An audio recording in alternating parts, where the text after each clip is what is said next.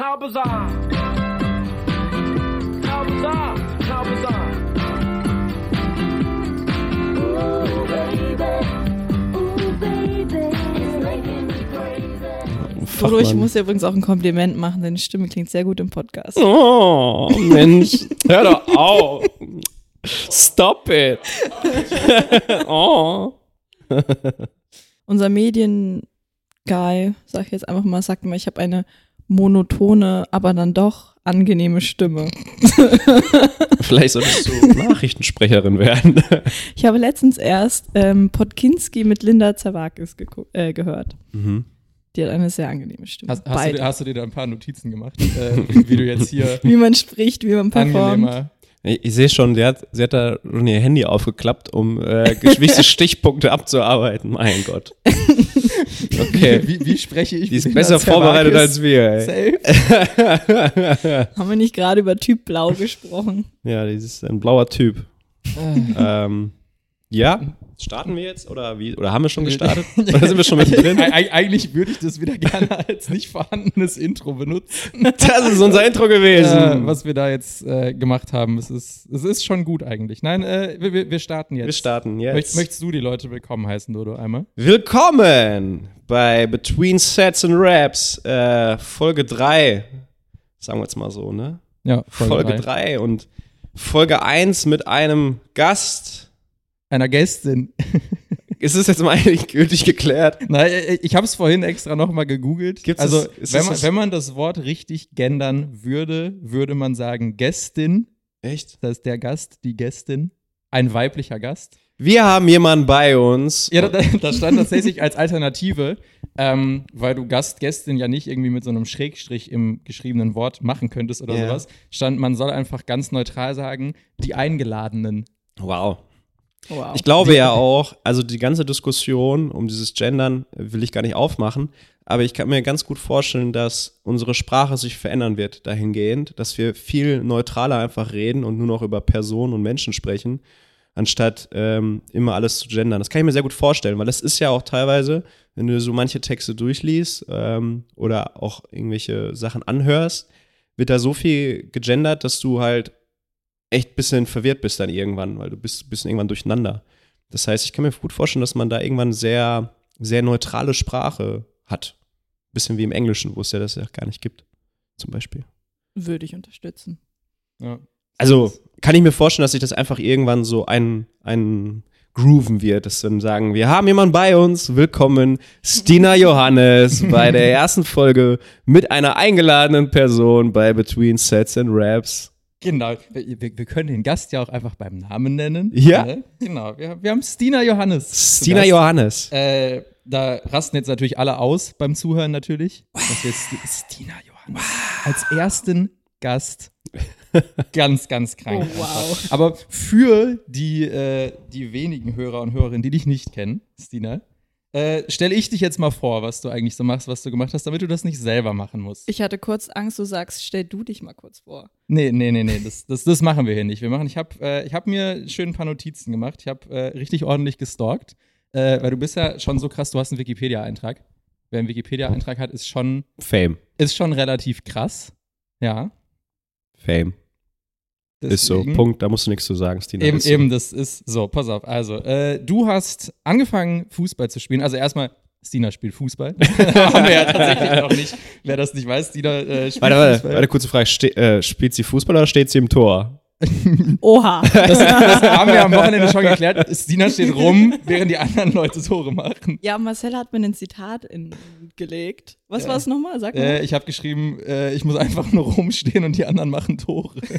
Und dafür werde ich bezahlt. Das ist mein Job.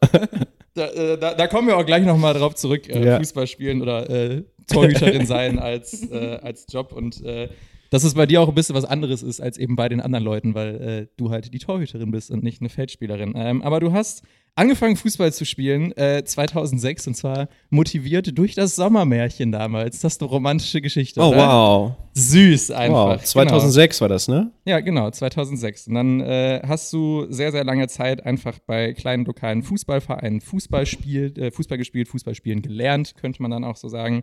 Und hattest äh, 2014 deinen ersten Einsatz für die damalige U15-Nationalmannschaft und bist drei Spiele lang ohne Gegentor gewesen.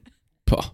Hättest du vier Spiele geschafft, hättest du tatsächlich mit der Rekordhalterin, ich habe ihren Namen vergessen und mir nicht aufgeschrieben, gleichgezogen, weil es gibt, es gibt irgendjemanden, der ist die ersten vier Nationalspiele ohne Gegentor geblieben. Das war deine Chance, Stina. Aber drei, drei Spiele ohne Gegentor ist schon krass. ja, auch. Wahnsinn. Verrückt einfach. Weiß ich auch noch. Hast du so eine, hast du so eine Urkunde bei dir überm Bett hängen? Nee, ich glaube, du ähm, haust jetzt hier ein paar Facts raus, die weiß ich nicht mal mehr. Ja, ja, vielleicht mir, vielleicht lernst du bewusst. noch was über dich selber gleich einfach in diesem Podcast, was du nicht wusstest. Ja, ähm, okay, dann, dann hast, 2017 hast du dein Bundesliga-Debüt gegeben äh, in Jena. Ich spare mir die ganzen Buchstaben für die Vereinskennung davor. ähm, in Jena. Und äh, hast auch am ersten Bundesligaspieltag tatsächlich da eben direkt gespielt, weil die andere Torhüterin sich verletzt hat. Und dann bist Genau. du eingewechselt worden. Genau. Äh, Im gleichen Jahr, also 2017, bist du U17-Europameisterin geworden und hast im Elfmeterschießen im Halbfinale vier Elfmeter gehalten. Und dann im Finale noch einen Elfmeter gehalten. Ja, ja, ja, ja, ja, ja. Also äh, ganz geisteskranke Leistung, die du da. Äh, das heißt, du hast quasi den Europameistertitel alleine gewonnen. Praktisch. Würde ich praktisch. Okay, okay, jetzt spielen wir das mal runter hier bitte. Nee, ich muss, ich muss dich jetzt so krass vorstellen, wie es nur irgendwie geht. Ich muss Mit so 17 Jahre alten. Ja, ja, genau. Das ist, also U- U17 ist doch jetzt nicht so lange her. Gefühlt sind Ich wollte 17 grad- Jahre her. Ja, ich kann sagen, bist doch erst. Zwölf eigentlich. äh, genau, so dann äh, bist du 2008 zur SGS, äh, 2008 sage ich schon, 2018 zur SGS Essen gewechselt. Das ist dann so Genau. ungefähr die Zeit, ein bisschen später, wo wir uns auch kennengelernt haben. Dürfte auch ungefähr die Zeit sein, wo du Dodo kennengelernt hast dann wahrscheinlich. Ähm, Ja. 2021 warst du das erste Mal für den Kader der A-Nationalmannschaft nominiert und bist seitdem eigentlich immer so in diesem Nationalmannschaftskosmos, im erweiterten Kosmos ein bisschen drin. Äh, saß auch schon ein paar Mal bei Spielen auf der Bank, aber wartest immer noch auf deinen ersten. Das heißt, du wartest auf deinen Einsatz, aber es gab noch keinen Spieleinsatz für die A-Nationalmannschaft, keinen offiziellen, wenn ich das äh, hier richtig recherchiert habe. Ähm, dann hast du 2022 kurz gewechselt zum japanischen Erstligisten. Heißen die INAC Kobe oder ist das? Einak. Ein, ein einer genau. Äh, hast da auch direkt mal ganz entspannt einfach einen japanischen Meistertitel mitgenommen, was, was man halt so macht, wenn man kurz in Japan noch ein bisschen Fußball spielt, ne? Ähm, bist danach dann zur Eintracht Frankfurt gewechselt und bist da aktuell die erste Wahl im Tor. Natürlich, selbstverständlich. Äh, dann habe ich hier noch ein paar äh, schöne Additional Facts. Und zwar hast du 2022 in einem Interview mal gesagt, Torhüterin ist ein affengeiler Job. Oh, da, da, wow, müssen wir, da müssen wir gleich nochmal drauf zurückkommen, auf jeden Fall. Äh, außerdem hat äh, Stina Johannes eine Kniebeuge von über 90 Kilo, ein Deadlift von über 125 Kilo, Strict Pressed über 45 Kilo und jetzt der wichtigste Fakt, guckt gerne in fremde Kühlschränke, was da so drin ist. Das ist unser heutiger Moment, Gast. das waren jetzt alles vertrauliche Informationen, Marcel. Wieder, dass du 90 Kilo beugst, ist eine vertrauliche Information. also, das ist äh, unser heutiger Gast, Stina Johannes. Herzlich willkommen. Vielen lieben Dank. Ich freue mich total hier zu sein. Äh, Und ich muss noch mal dazu adden, äh, da hinzufügen, Marcel und ich schicken uns ungefähr jeden Tag irgendwelche Gym-Memes. Und deswegen weiß er all die Informationen. Deswegen weiß ich alles. Alles über. Außer, dass du gerne in Kühlschränke guckst, das wusste ich noch nicht. Das haben wir heute dann äh, kennenlernen dürfen. Das diese heißt, Seite an ihr. ich äh, lade dich auf jeden Fall nie zu uns nach Hause ein, damit du nicht in äh, unseren Kühlschrank guckst. War da denn, äh, habe ich, hab ich irgendwas erzählt, was falsch war? Habe ich irgendwas Wichtiges vergessen in deiner Karriere? Dein überaus wichtiges Mathematikstudium oder irgendwie so? Das hast du nicht erwähnt, aber ich weiß nicht, ob das so wichtig ist hier. Ich finde das schon wichtig, weil äh, das sagt ja auch viel über den Menschen aus, ne? Also deswegen äh, ist ja nicht nur die sportliche Seite, sondern auch die menschliche Seite und zu der gehört scheinbar Mathematik auch. Ja, das stimmt. Wieso Passt Mathematik? Es passt auf der einen Seite sehr gut zu mir. Ähm, es fiel mir in der Schule schon immer sehr leicht und es ist eine Art und Weise, wie man in der Mathematik arbeiten muss, die mir sehr gefällt und auch liegt. wahr, falsch, sehr logisch. Also es ist pure Logik, ähm, straightforward, ähm, akribisches Arbeiten, sehr gewissenhaft. Ähm, ja, mag ich sehr gerne. Und, und was willst du damit irgendwie irgendwann anstellen? Hast du schon eine Vorstellung? Nein, eigentlich nicht. Also man kann mit der Mathematik eigentlich alles Mögliche machen. Ich sehe das eher als Eintrittskarte später in eine äh, Arbeitswelt, wo ich glaube, dass, ihm, dass mir das sehr gefällt. Später in der Praxis möchte ich, glaube ich, nichts mit der Mathematik machen. Also manche bleiben an der Uni selber oder gehen Mhm. in die Lehre, in die Forschung. Da sehe ich mich weniger, aber in allen anderen Bereichen, Wirtschaft, Finanzwesen, sind mögliche Bereiche, weiß ich noch nicht. Erstmal will ich noch zehn Jahre Fußball spielen. Ich meine, ist ja klar, ne? Also, wenn du irgendwo hingehst und sagst, ich habe Mathematik studiert, äh, okay, die ist schlau. die, die kann was. Die kann, die ist schlau. Die, Sina, die, Sina berechnet eigentlich auch immer, wenn es so einen Gegenangriff gibt, so live die Flugkurve vom Ball mit so einer Parabel. Deswegen bist du auch so eine gute Torhüterin wahrscheinlich. Weißt du, die berechnet einfach nebenbei Ja, sie- schon. und sie weiß halt auch, gehe ich jetzt da hin oder nicht? Macht das Sinn oder nicht? Spare ich mir den Meter oder Ja, mache ich lieber genau. jetzt ein Päuschen oder so, ne? So Ja, klassische also, Torhüter-Mentalität. Wenn eine Torhüterin um 19.38 Uhr von Punkt A zum Ball startet. oh, ist das schön. Sehr gut. Ja. Genau. Ähm, ich würde sagen, wir müssen tatsächlich direkt mal aufgrund der äh, letzten Folgen beim Thema Torhüterin einsteigen. Weil wir haben ja jetzt Okay, go for it. absurderweise äh, irgendwie in jeder Folge sind wir aus irgendwelchen Gründen bei Torhütern gelandet. Äh, du hast es auch gehört, dass wir Nat- darüber gesprochen haben, natürlich. hast, hast da schon äh, mir die ein oder andere Info zukommen lassen, dass du dich zu dem Thema mal äußern musst. Das heißt, wir müssen ja als allererstes mal diese Thematik klären, äh, klären, klären. Wie wird man Torhüter oder Torhüterin? Weil Dodo und ich ja gesagt haben, wie ist das? Also wird da irgendwann jemand gezwungenermaßen ins Tor gestellt, weil kein anderer will und dann wird er einfach Torhüter? Oder gibt es da Leute, die sagen, oh, ich finde das voll geil? Weil man denkt ja immer, die Kinder gehen alle halt zum Fußball, weil die wollen vor den Ball treten, die wollen Tore rumrennen, schießen. Tore schießen, genau. Also alles Dribbeln. das, was du nicht Tunneln. machst. ähm, das heißt, wie, wie bist du, wir haben ja jetzt schon geklärt, du hast das Sommermärchen gesehen und dachtest dir, geil, Alter, Fußball will ich auch. Aber wie ist das dann abgelaufen? Warst du dann Feldspielerin? Wie bist du im Tor gelandet? Ich war in der Tat das erste Jahr Feldspielerin, weil man fängt selten an und ist direkt im Tor. Ähm, aber relativ schnell ähm, habe ich einfach gedacht, boah, das ist eine Position, die würdest du gerne, würdest du gerne haben.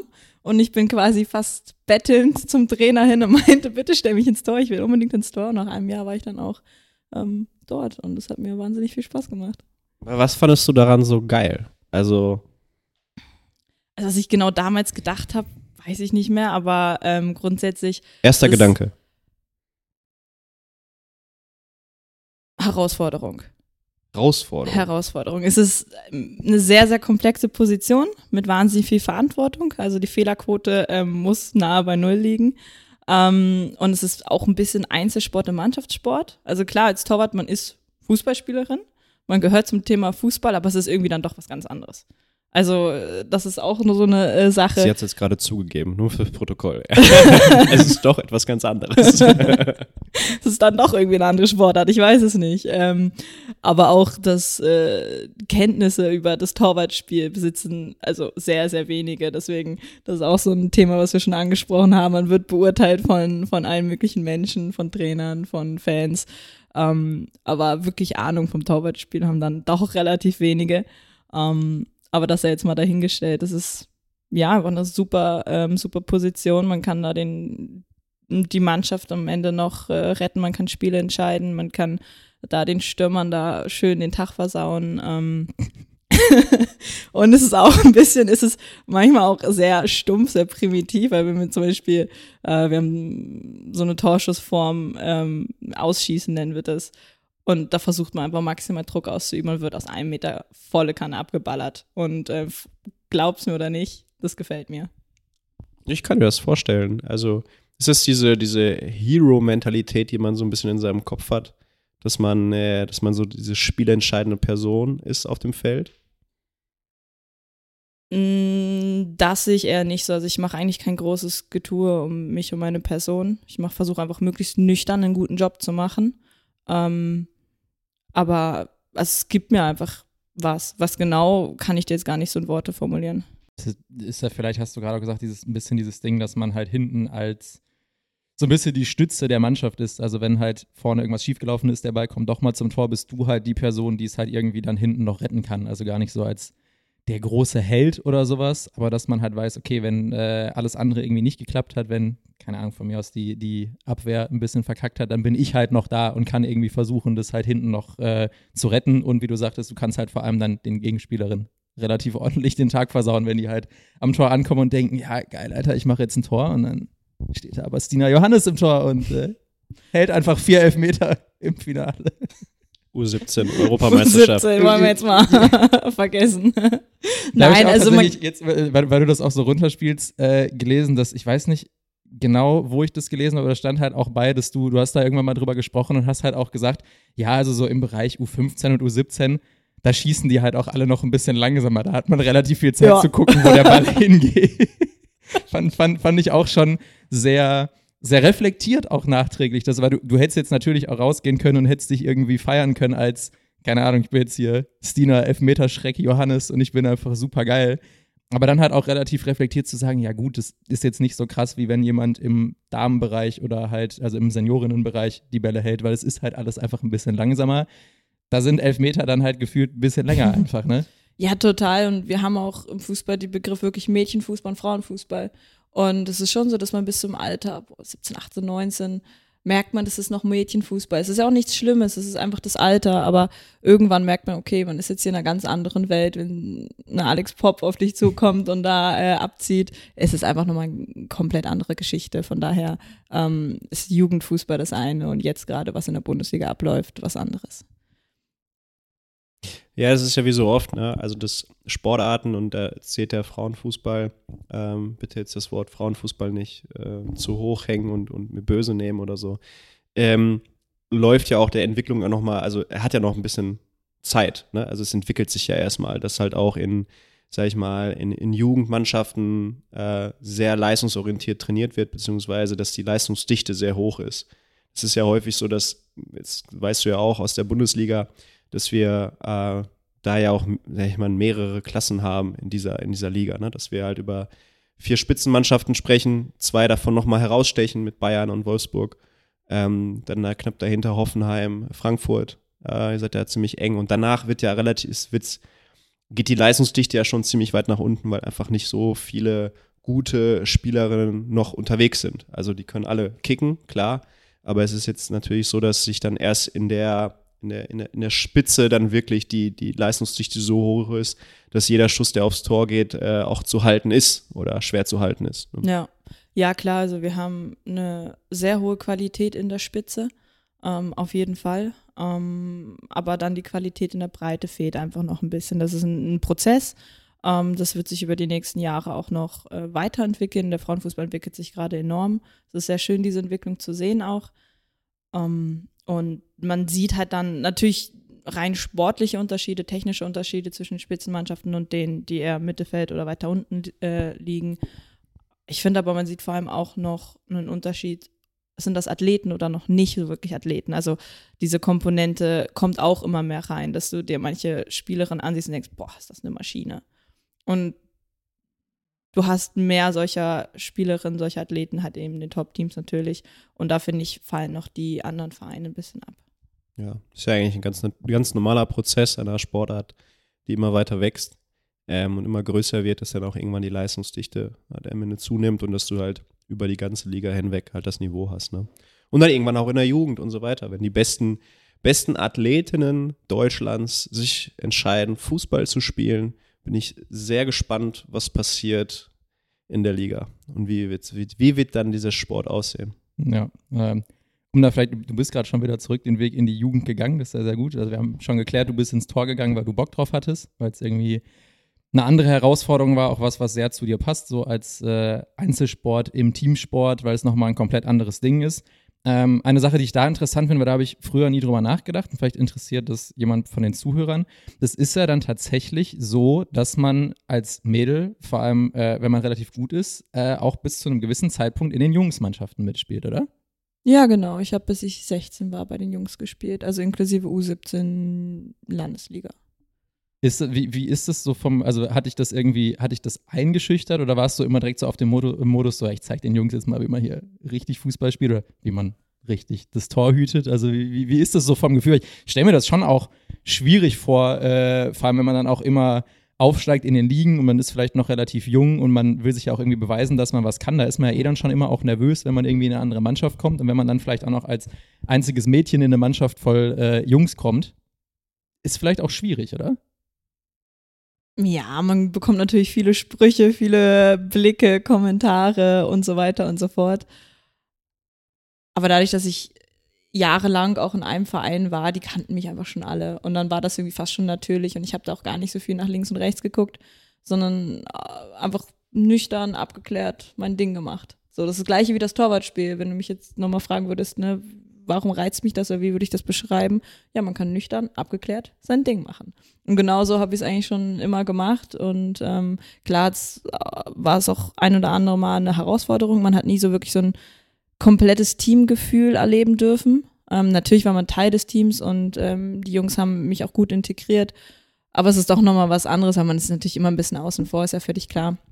Ähm, das konnte ich dann natürlich nicht erleben, aber ähm, grundsätzlich ist es, war das eine sehr wichtige Erfahrung für mich und ich fand super, dass ich da quasi mit den Jungs auf dem äh, Fußballplatz groß geworden bin.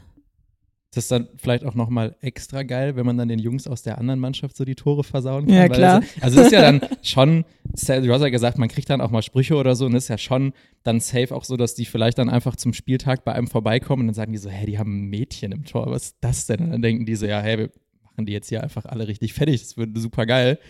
Und dann stehen die da vorm Tor und du hältst einfach einen Bein nach dem anderen und dann denken die sich halt auch so, hey, was ist denn mit der Torhüterin von der los? Einfach das ist schon ein geiles Gefühl wahrscheinlich, oder? Ja, klar.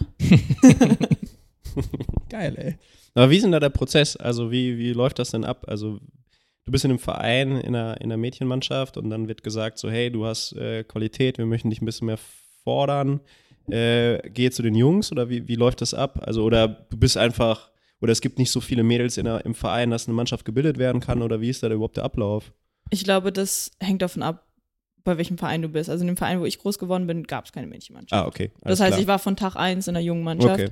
und habe das dann durchgezogen, bis ich dann 16 war. Und dann musste ich mir halt irgendwann überlegen, okay, wie kriegst du jetzt den Sport mit Schule kombiniert, Mhm. weil es war dann schon klar, ich war dann schon DFB-Auswahl und es war klar, okay, ich will den Weg in die Bundesliga gehen und dann muss man sich halt überlegen, wie, oder habe ich mich über, äh, mir überlegen müssen, wie kriege ich das zusammen organisiert. Bin damals dann äh, auf ein Internat gegangen nach Jena, ähm, wusste, ich mach da, kann da mein Abitur machen, kann in der Bundesligamannschaft mittrainieren, äh, zweite Mannschaft spielen ähm, und das ist dann so ein, so ein Weg, der da ganz gut möglich ist. Mhm. So läuft das also. Ist das eigentlich, ähm, also du, du bist ja quasi mit dem Sport aufgewachsen. Also du hast relativ früh angefangen, Fußball zu spielen und bist dann auch irgendwie immer besser geworden. Ähm, und wie du schon sagtest, dann geht man irgendwann relativ jung auf ein Internat, man geht von zu Hause weg. Und äh, ich sag mal, seit du mehr oder weniger erwachsen bist, spielst du jetzt Fußball. Mm, ist das, also ich kann mir das immer als Außenstehender nicht vorstellen, wie das so, was das für ein Leben ist als Leistungssportler. Also ha- hast du manchmal das Gefühl, du verpasst irgendwie Sachen. Du hast ja jetzt auch über die Uni halt Freunde, die zum Beispiel nicht Fußball spielen oder Leistungssportler sind. Ähm, reflektierst du das irgendwie krass, dass dein Leben quasi in dem Sinne in Anführungszeichen nicht normal ist, sondern dass es halt nur sehr wenig Leute gibt, die so diesen, dieses Leistungssportleben leben? Oder denkst du dir manchmal, ich, ich verpasse irgendwie Dinge, die andere Leute machen können? Mm, Also vorweg würde ich gerne sagen, dass sich einfach mein Leben jetzt im Sommer auch nochmal geändert hat, weil davor, als ich in, in Essen war, war ich auch noch Studentin. Das heißt, ähm, ich war von morgens um 8 bis nachmittags 16 Uhr in der Uni, ähm, habe da meine Aufgaben gemacht und war dann um 17 Uhr auf dem Trainingsplatz. Ähm, das ist auch bei der SGS, es sind halt keine Vollprofis. Ähm, hat natürlich auch den positiven Effekt gehabt, für mich persönlich, dass ich eben mein Studium dort ähm, anfangen und fast beenden konnte. Ähm, jetzt bei, bei Eintracht Frankfurt ist es so, dass wir da alle das hauptberuflich machen. Das heißt, wir haben um 9 Training, wir haben um 15 Uhr Training, äh, wir haben um 13 Uhr noch Meetings und und und. Das heißt, mein ganzer Tag dreht sich um diese Termine, ist eben für den Sport ausgericht, ausgerichtet. Ähm, gefällt mir persönlich sehr, sehr gut. Ich bin natürlich froh, dass ich mein Studium vorher machen konnte, ähm, aber ich merke einfach, dass ich in diesem Lifestyle komplett aufgehe. Mir ist natürlich bewusst, dass es ein sehr spezieller Lifestyle ist, ähm, dass ich da komplett in einer Bubble lebe. Ähm, auch wenn ich mit den anderen Mädels rede, ähm, sind wir uns das allen bewusst und wir schätzen es auch, wenn wir mal aus dieser Bubble rauskommen. Also ich schätze es total, wenn ich zu meiner Familie fahre und dort merke, wie das normale Arbeitsleben ist, wenn ich da diese Geborgenheit habe oder wenn ich, du hast meine Uni-Freunde angesprochen, wenn ich hier äh, nach Essen fahre, ähm, die besuche und da geht's dann um die nächste Klausur da geht's um, auf welcher Campus-Party warst du am Wochenende oder gehen wir mal eben in der Mensa was essen und und und, ähm, ist dann, dann auch ein sehr schöner Ausgleich. Also ich kenne dich ja jetzt schon ein bisschen länger ähm, und ich höre deine, deine Worte. und du sagst, uns ist das bewusst, dass wir in einer Bubble stecken. Dir nehme ich das ab. Du sagst das auch sehr loyal, dass ihr alle wisst, dass ihr in dieser Bubble steckt und euch ist das bewusst. Glaubst du das wirklich? Das ist alle wissen? Ja. Na, okay, alles übertrieben. Weil ich beobachte ja den Frauenfußball ja tatsächlich wahrscheinlich schon seit 2014. 2014, 2015 habe ich gleich mal die ersten Spielerinnen angefangen zu betreuen, also schon ein bisschen was her. Ähm, und ich sehe ja da auch eine extreme Entwicklung. Ne? Also wir haben, der, der, der, der Sport hat sich weiterentwickelt, medial, viel mehr Aufmerksamkeit, Social Media ist ein ganz großes Thema und ich glaube, dass immer mehr Spielerinnen, ähm, ja, gut, jetzt betrieben gesagt, den Fokus verlieren, weil sie gar nicht mehr wissen, was sie gerade gerade tun, weil sie einfach in so einer, wirklich in so einer Bubble hängen, aber es nicht mitkriegen. Also ich würde es ein bisschen kritischer formulieren. Und wenn du ehrlich bist, würdest du das auch so oder widersprichst du mir da komplett? Ähm, ja, gut, ich muss dir recht geben. Äh, es gibt Spielerinnen, die, glaube ich, nicht so viel reflektieren. Ähm, ich persönlich habe eben das Umfeld, so dass ich da immer wieder auch rauskomme und de dementsprechend mir dieser Bubble auch bewusst bin. Ähm, plus ich bin ein Typ, ich versuche viel zu reflektieren, viel zu hinterfragen, ähm, zu optimieren. Ähm, aber ich klar, wenn dann irgendwann viel Geld im Spiel ist, Instagram im Spiel ist, Nationalmannschaft vielleicht im Spiel ist, irgendwelche Werbeverträge, Berater und zehn Angebote jeden Winter, jeden Sommer. Ich glaube, wenn so viel um einen herum ist, ist das manchmal auch ein bisschen schwer, also für junge Menschen schwer, ähm, da dann immer reflektiert und mit ein bisschen Abstand den ganzen Sachen zu begegnen. Von daher muss ich dir recht geben, aber auf der anderen Seite will ich da auch ein bisschen Schutz nehmen. Ja, also ich glaube, ich will ja auch nicht mehr über alle nur über einen Kamm scheren oder so oder nur über alles allgemein sprechen. Nur ich beobachte halt ein bisschen was. Ähm, und es hat sich einfach viel getan. Und das ist natürlich schön. Man muss sich einfach dessen bewusst sein, dass sich in vielen Bereichen auch, ähm, naja, Personen in diesen Kreisen sich nähern. Männerfußball, Frauenfußball. Total. Also ich sehe da sehr, sehr viele Parallelen, die, äh, die entstehen eben durch mehr Geld, eben durch mehr Aufmerksamkeit. Und das ist sehr, sehr spannend zu beobachten. Auch, also Menschen, die ich persönlich sehr gut kenne, die ich über Jahre begleitet habe, ähm, sich verändern. Sich verändern oder sich ein bisschen zurückziehen oder, oder anders mit einem interagieren. Das finde ich sehr, sehr spannend. Ähm, weil ja immer sehr der, ähm, der Frauenfußball auch ein bisschen gelobt wird von der Mentalität her, ne? von, der, von, dem, von dem Sport-Dasein, also auch noch, dass da Ja. gewisse Werte noch da drin stecken. Und ähm, das sah ich viele Jahre genauso. Mittlerweile würde ich mich davon ein Stück weit teilweise distanzieren, weil ich ähnliche Entwicklungen sehe.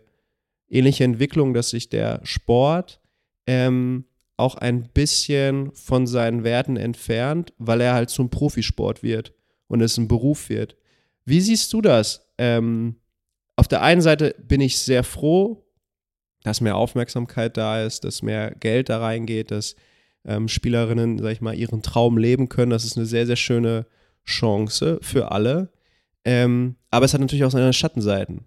Genauso wie es beim Männerfußball ähm, der Fall ist, dass der Männersport oder der Männerfußball sich immer weiter vom Sport an sich entfernt. Und das ist eigentlich das Schöne, was am Frauenfußball immer ähm, in den Vordergrund gerückt wurde, dass das sich so nach und nach ähm, auch verändert. Wie siehst du das? Klar, ich sehe da Vor- und Nachteile. Ähm, erstmal, wir brauchen den Männerfußball oder die Strukturen oder auch die finanziellen Mittel, um eben auch unsere, unseren Sport professionalisieren zu können. Wir brauchen die Infrastruktur. Ähm, es ist ein Riesenunterschied, ob, ob du den Sport hauptberuflich machen kannst oder nebenbei noch 40 Stunden arbeitest oder studierst.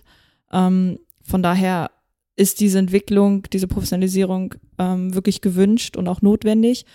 Klar, wie du sagst, je mehr Geld ins Spiel kommt, ähm, desto mehr entfernen sich vielleicht ein paar Spielerinnen von diesen ursprünglichen Werten.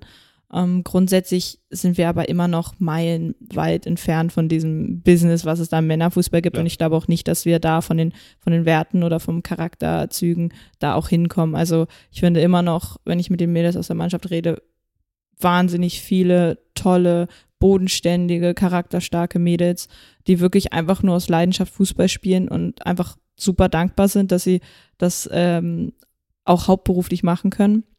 Und für mich ist das Ganze auch eine, eine, eine Frage von, von Charakterstärke oder was für ein Charakter, äh, Charakter bist du.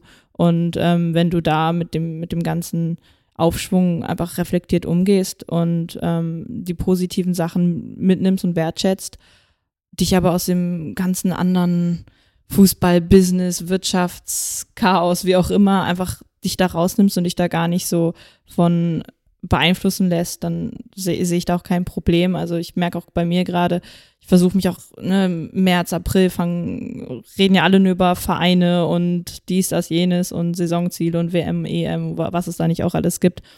Und ähm, mir tut es gerade einfach total gut, mich da komplett rauszunehmen, mir gar nicht die Gerüchte gar nicht erst anzuhören, sondern einfach zu sagen, okay, was steht an, nächstes Krafttraining, ach super. Danach, ach Essen, okay, cool. Heute Nachmittag Training, okay, was hast du heute vor? Du willst das und das äh, verbessern, also konzentriere dich darauf, fertig ist. Die Mathematikerin. Ja, vielleicht, ich weiß es nicht. Na gut, ist ja, es ist einfach, es ist, ist gut, dass du, also wenn du das weiterhin so versuchst, natürlich gesund, ne, glaube ich. Sowieso. Ähm, ob das immer so klappen wird, das wird man halt sehen, ne? wird man sehen, wenn die ersten Transfers ins Ausland kommen und so weiter und so fort. Ja, mal schauen, was die Zukunft bringt, Dodo. Wir bleiben in Kontakt, dann sprechen wir noch. Wenn dann da plötzlich aus dem Ausland mit viel Geld gewunken wird, dann ist äh, Stina natürlich sofort weg. Ja. Dann schmeiße ich sofort meinen ganzen Charakter alles Dann über den mit, Haufen. mit, mit und- Werten und alles, ach, das ist dann papalapap. Na, Nahe Osten wird schwierig, aber äh, an, an, anderswo, äh, Japan, ne? Da ging es ja schon los. Da hast du ja schon mal jetzt ein bisschen gezeigt, ne? Ja, Moment, das hat Was- aber. Du hast auch, du hast, du hast einmal gespielt in Japan, oder? Ja, das hatte einen medizinischen Grund. Ähm, lief, Nee. lief ungünstig, ähm, hatte ich leider kein Zutun, aber wie gesagt, gesundheitlich ähm, gab es ein paar Probleme. Aber grundsätzlich war die Entscheidung, ähm, für die drei, vier Monate noch nach Japan zu gehen. Also für die Zuschauer nochmal, ich, ich hatte ähm, schon bei der Eintracht Frankfurt unterschrieben, war zu dem Zeitpunkt noch Spielerin bei der SGS Essen und hatte dann die Offerte, ähm, für drei, vier Monate für den Rest der Saison noch nach Japan zu gehen. Klingt erstmal okay. Wild. Ähm, Wild, Mega. genau. Ähm, hab mich dann dazu entschieden, auch mit Rücksprache mit den Trainern und allem, ähm, das zu machen. Und ähm, obwohl es dann jetzt nicht mit viel Spielzeit ge äh, geendet hat, war das eine wahnsinnige Erfahrung. Und ähm, ich merke jetzt erst, ähm, wie sehr ich dann doch davon profitiert habe. Ähm, und es war, ja, spannend. Dodo Tokio. Ja, also ich finde es super. Also ich war ja kurz nur da, äh, als ich mit jemandem unterwegs war, ähm, beruflich unterwegs war. Ist schon ein anderes Land, ne? Ist eine andere Kultur, andere Leute. Kommst du, kamst du gut zurecht oder wie? Also ich mag ja die japanische Kultur extrem aus verschiedensten Gründen, aber ähm, wie, wie, wie bist du da so zurechtgekommen in dieser Welt? So als große blonde Frau. Ich wurde tatsächlich manchmal gefragt, ob wir ein Foto machen können. Einfach nur, weil ich so weiß bin, was ja, Ja. dort auch ein Schönheitsideal ist und blond und europäisch und was auch immer.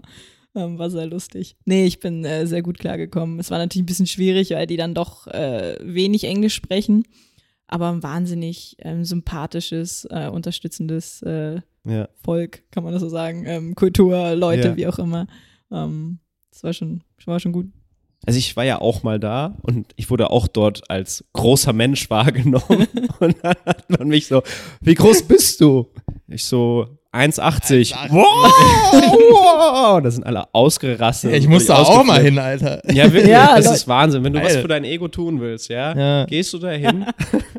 Es klingt jetzt echt fies, aber es war dann wirklich so, ich wurde da angeguckt, ich war da noch ein bisschen proper, würde ich sagen. Also ich war ich nicht breiter oder auf jeden Fall war ich, habe ich ja auch trainiert früher schon. Ach, ehrlich. Ja, ja, tatsächlich. Wusste und dann äh, war ich halt noch lange blonde Haare, äh, ne, breit gebaut und dann läufst du da rum und dann wirst du natürlich angeschaut, ne? Also wenn du einmal angeschaut werden möchtest, äh, ist das ein, ein Hast du gerade gesagt, lange Haare? Ja, ja, ich hatte lange Haare. Also wie lang?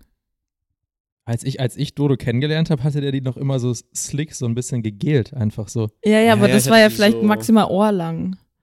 Oder? Ja, das ist für mich lang. also mit, wenn du jetzt vergleichst mit jetzt, ist es absurd lang. Also, Ja, ich hatte ja so richtig, also, ja, die waren so lang, dass sie, wenn ich trainiert habe, mir in die Augen gegangen sind. Und das war für mich der Punkt, wo ich sage, no way. wenn, wenn- es mit dem, mit dem Training, äh, ne, wenn das da einschränkt, dann ist Ja, es keine vor- Option. Ja, man macht alles mit, außer es äh, hat irgendwie einen negativen Einfluss aufs Training. Ja, da ist ein Stopp. Dann ist vorbei.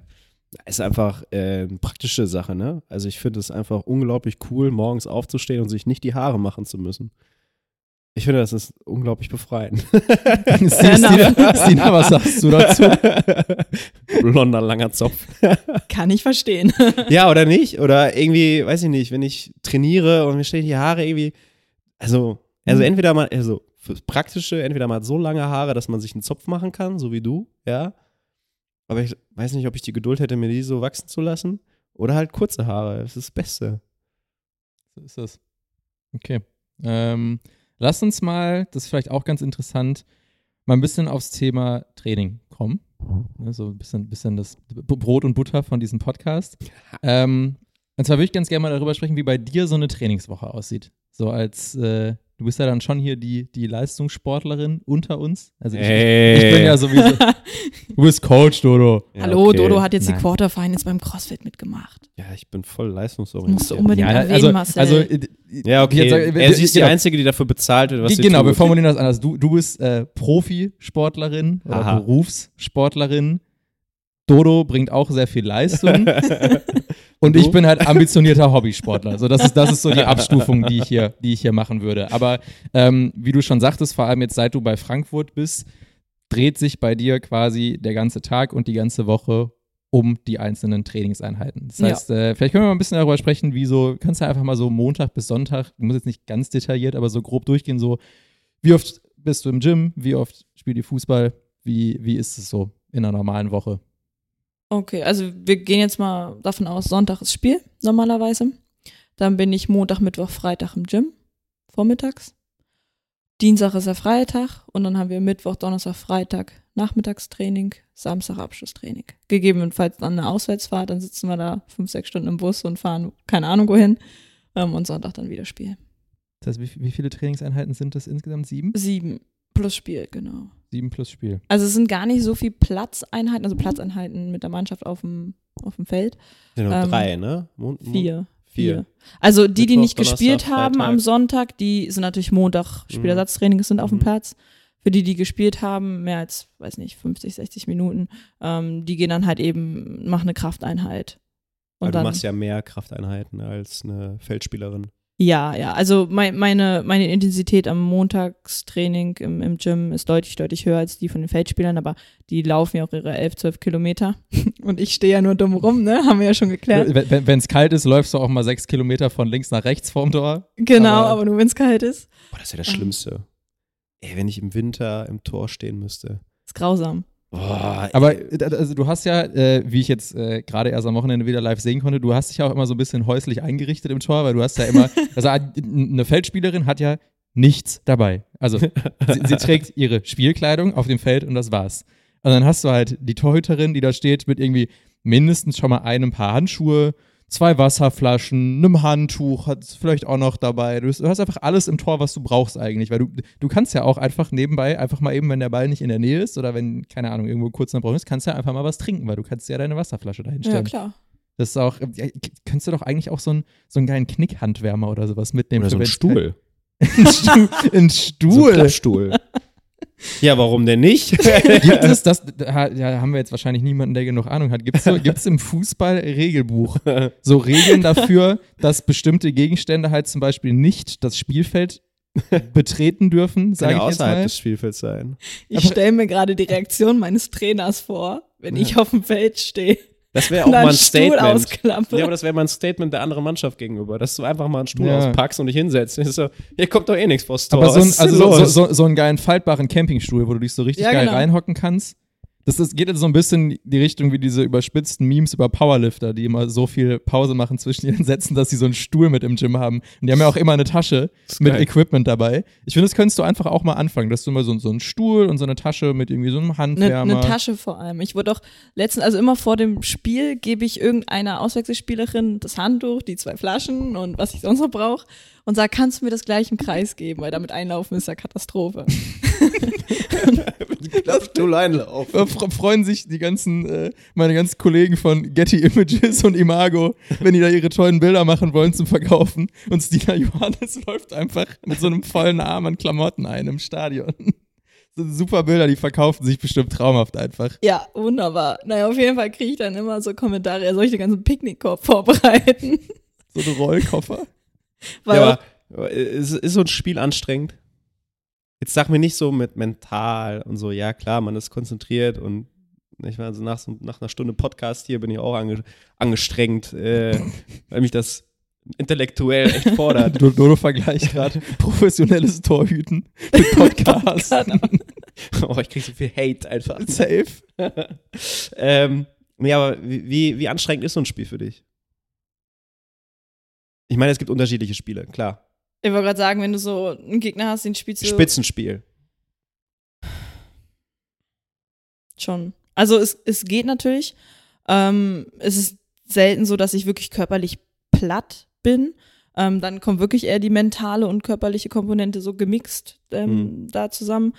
Aber so ein, so ein Topspiel, wenn die da wirklich jede Minute ähm, neu einen Angriff starten, ähm, kann das schon intensiv werden, aber letztendlich ist es dann doch eine Belastung, die okay ist. Also ich sage immer aus Spaß, das Aufwärmen ist das Anstrengendste, weil man da wirklich Training. 40 ja, also bei, bei den Feldspielern ist es meistens so, die Trainingswoche wird so gestaltet, natürlich, dass es auch anstrengend ist, aber dass sie Kraft haben am Wochenende. Natürlich wird heute, haben wir auch Kraft am Wochenende und steuern so, dass wir fit sind, aber wir können im Training eine deutlich höhere Intensität fahren als jetzt die Feldspieler. Auch das Aufwärmen vor dem Spiel, 40 Minuten geht das zack, zack, zack, zack, zack, das ist wirklich anstrengend. Hm. Ähm, Wenn Stina ausnahmsweise auch mal laufen muss. Das ist, das ist wirklich anstrengend. Naja, nee, also ich gehe da wirklich ein paar Minuten früher vom Warm-up, gehe ich rein, ziehe mich schon mal um. Mein Torwart muss sich ja komplett umziehen. Gefällt mir, wechseln ja nur Trikot. Äh, äh, esse noch mal was, habe ich gelernt, das tut mir gut und äh, komm ein bisschen runter. Das ist Aber das ist, ich vergleiche das mit dem Volleyball. Äh, ähm, da ist es ja ähnlich, dass man eigentlich sagt, das Training ist anstrengender als das Spiel.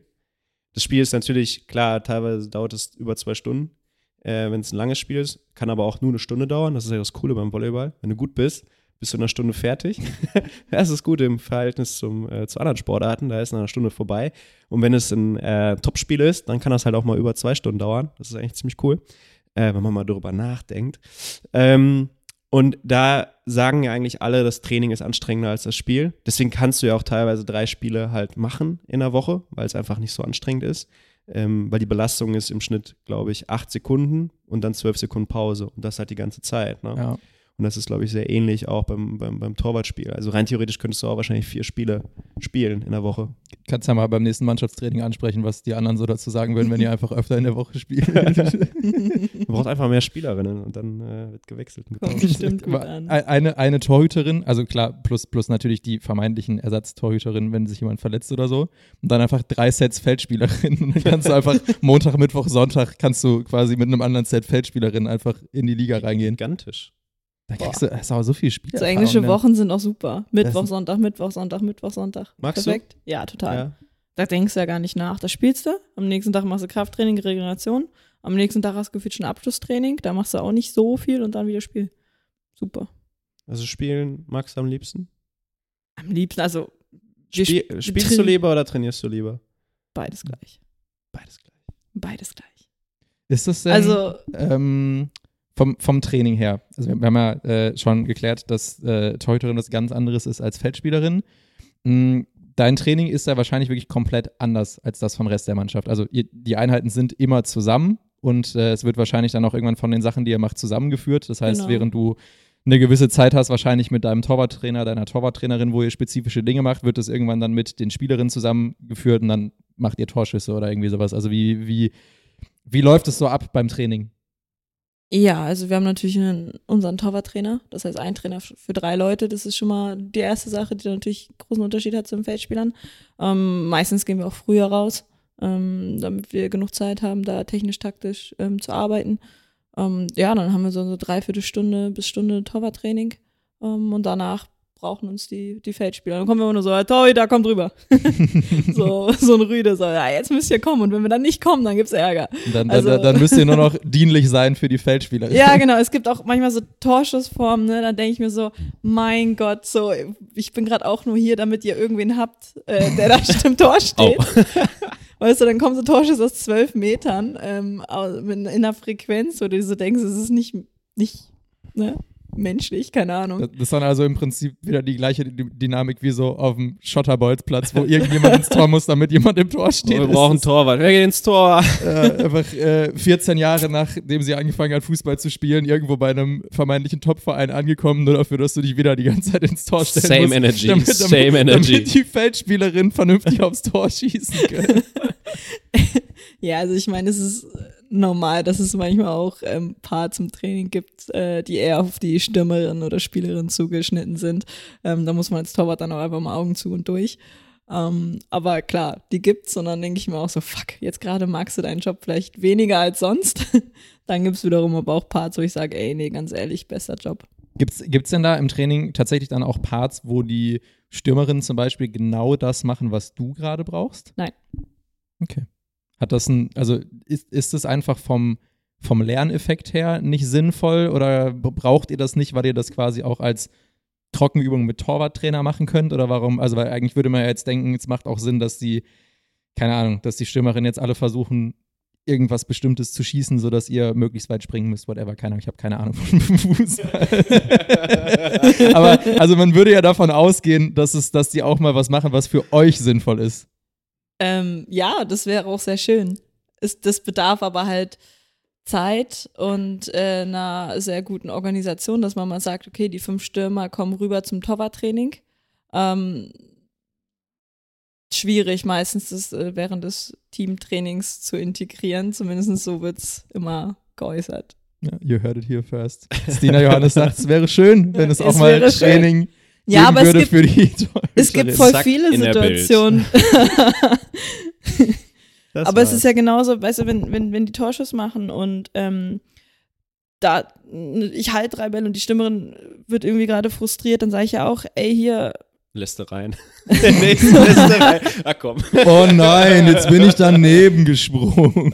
nein, nein, aber dann sage ich zum Beispiel, ey, du sp- eins gegen eins, du spielst mir immer flach genau dahin und man sieht es halt einfach zu früh.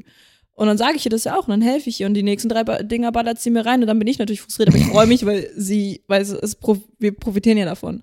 Und genauso ähm, profitiere ich ja auch, wenn die Stimmerin mit mir spricht und sagt, boah, du standst gerade zu weit da oder du, ich hätte gedacht, du hättest höher stehen können, mehr Druck machen können oder was auch immer so. Also der Dialog ist ja immer super. Ist schon komisch, ne?